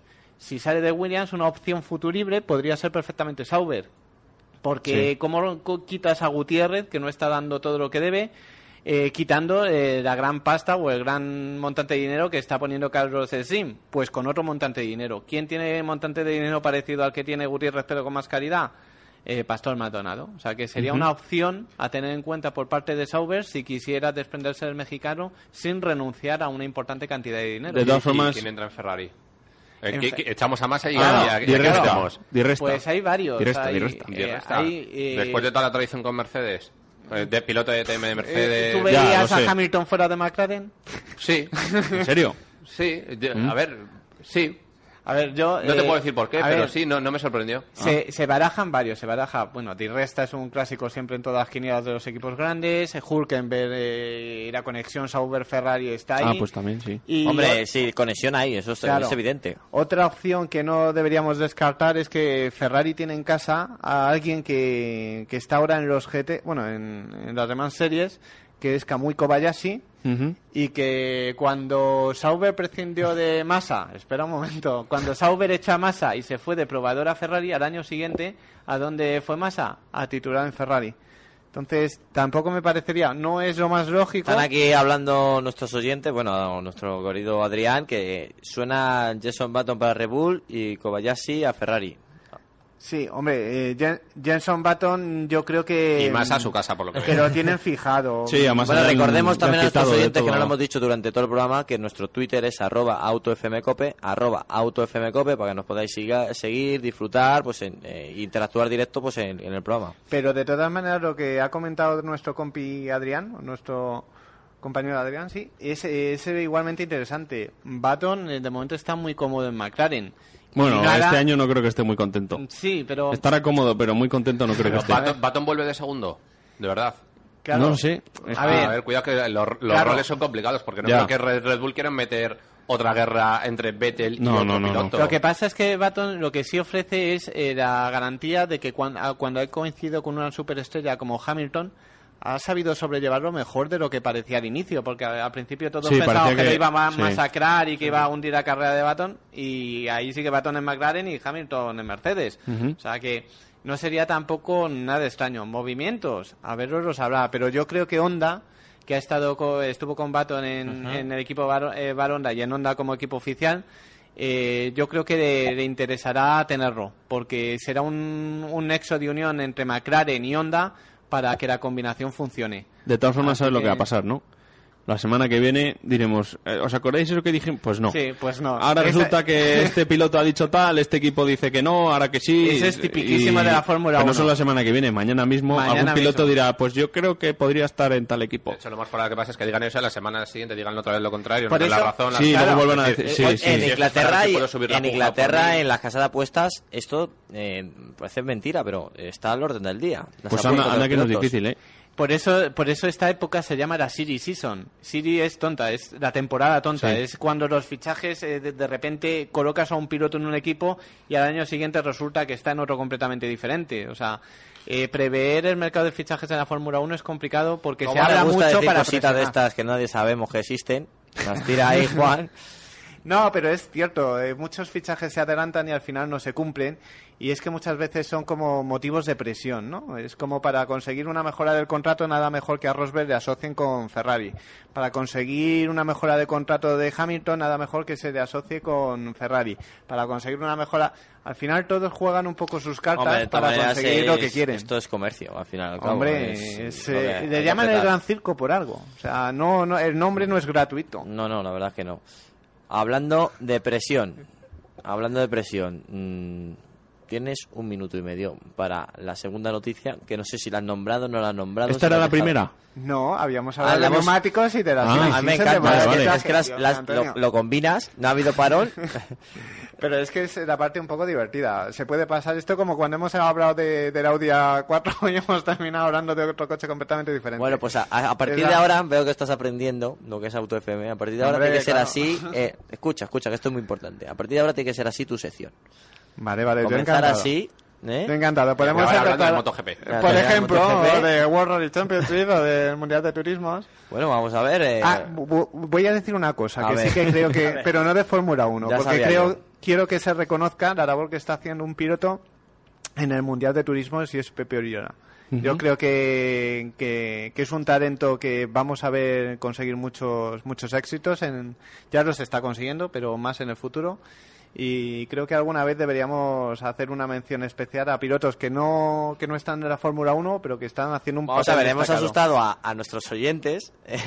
está aquí Iván Flores que lo está preguntando. Hemos puesto en, en el Twitter: Massa Red Bull, momento Auto FM en estado puro. Y nos están preguntando qué. Nos Es que a, la es que a mí no me pega. A mí ta- confirmada por Auto FM para esos cinco primer- para estos cinco minutos. Son, son las típicas noticias que nadie se espera y dentro de un año aparece eh, más en Red Bull y podemos decir, lo, lo adelantamos en la nota FM. Son cosas que nadie Pero espera. esto está escrito, ¿eh? Esto ya no se puede ir para atrás. No, vamos a ver. ¿Quién sabe quién será el futuro segundo piloto de Red Bull? Pero lo que sí es cierto es que, que veremos muchos nombres eh, pulular entre los mentideros y alguno terminará, seguro. Lo que pasa es que los primeros a lo mejor no son los que luego terminan. Y nada, solo quería comentar lo de Pepe Uriora. Que por cierto dejo a cargo de que te encargues de su contacto y que le, le tendremos A ver, aquí en a Auto ver, FM. a ver si es posible un día tenerle. ¿eh? Y, y después dos españoles que lo están haciendo muy bien, que son Mer y Juncadera. Eh, y de hecho Juncadera eh, ya es, eh, va a hacer una prueba en, con, con Williams en el test de los jóvenes pilotos. Y atención que puede ser el siguiente en pegar el salto a la Fórmula 1 y es un, un piloto con mucho talento que ha ganado eh, que ha ganado las F3 Euroseries, que ha ganado Macao, Zampor, eh, un piloto con mucho, con mucho, con mucha calidad y que habrá que tener de, seguirlo muy de cerca porque nos puede dar muchas alegrías si, si Ojalá. termina aterrizando la Te lo digo 1. en serio. Ojalá, pues con esto y con tu permiso, Juan, damos finalizado una edición más de Auto FM. Que por cierto, hemos comenzado julio con mucha fuerza, ¿eh? Sí, sí. Así que sea siempre, ¿eh? Con que fuerza. sea, sea. Bueno, Claro. pues Alejandro, muchas Oye, gracias. comentan un poco de los seguidores, que nos sigue cada vez más gente. Hombre, claro, no, no, está, estamos batiendo récords. Yo es que me emociono solamente pensarlo, entonces no lo quiero nombrar. Es que para Las saltarte la para después, para después, para cuando nos tomemos algo ahora. Pues lo dicho, eh, os esperamos en la próxima semana aquí en Auto FM, os esperamos en autofm.es, os esperamos en Cope Madrid Sur.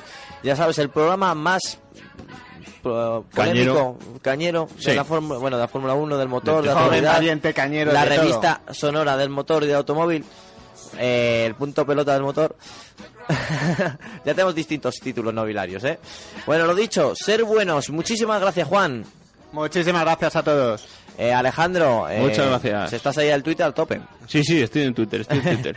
Bueno, y Jorge, la próxima semana nos abandonas, Pero bueno, es- ¿Eh? es solamente una semana. pero solamente es una semana. Venga, no, no, pues no, te- no quiero llorar mucho. Te perdonamos. Pues lo dicho, os esperamos la próxima semana, pero sin Jorge.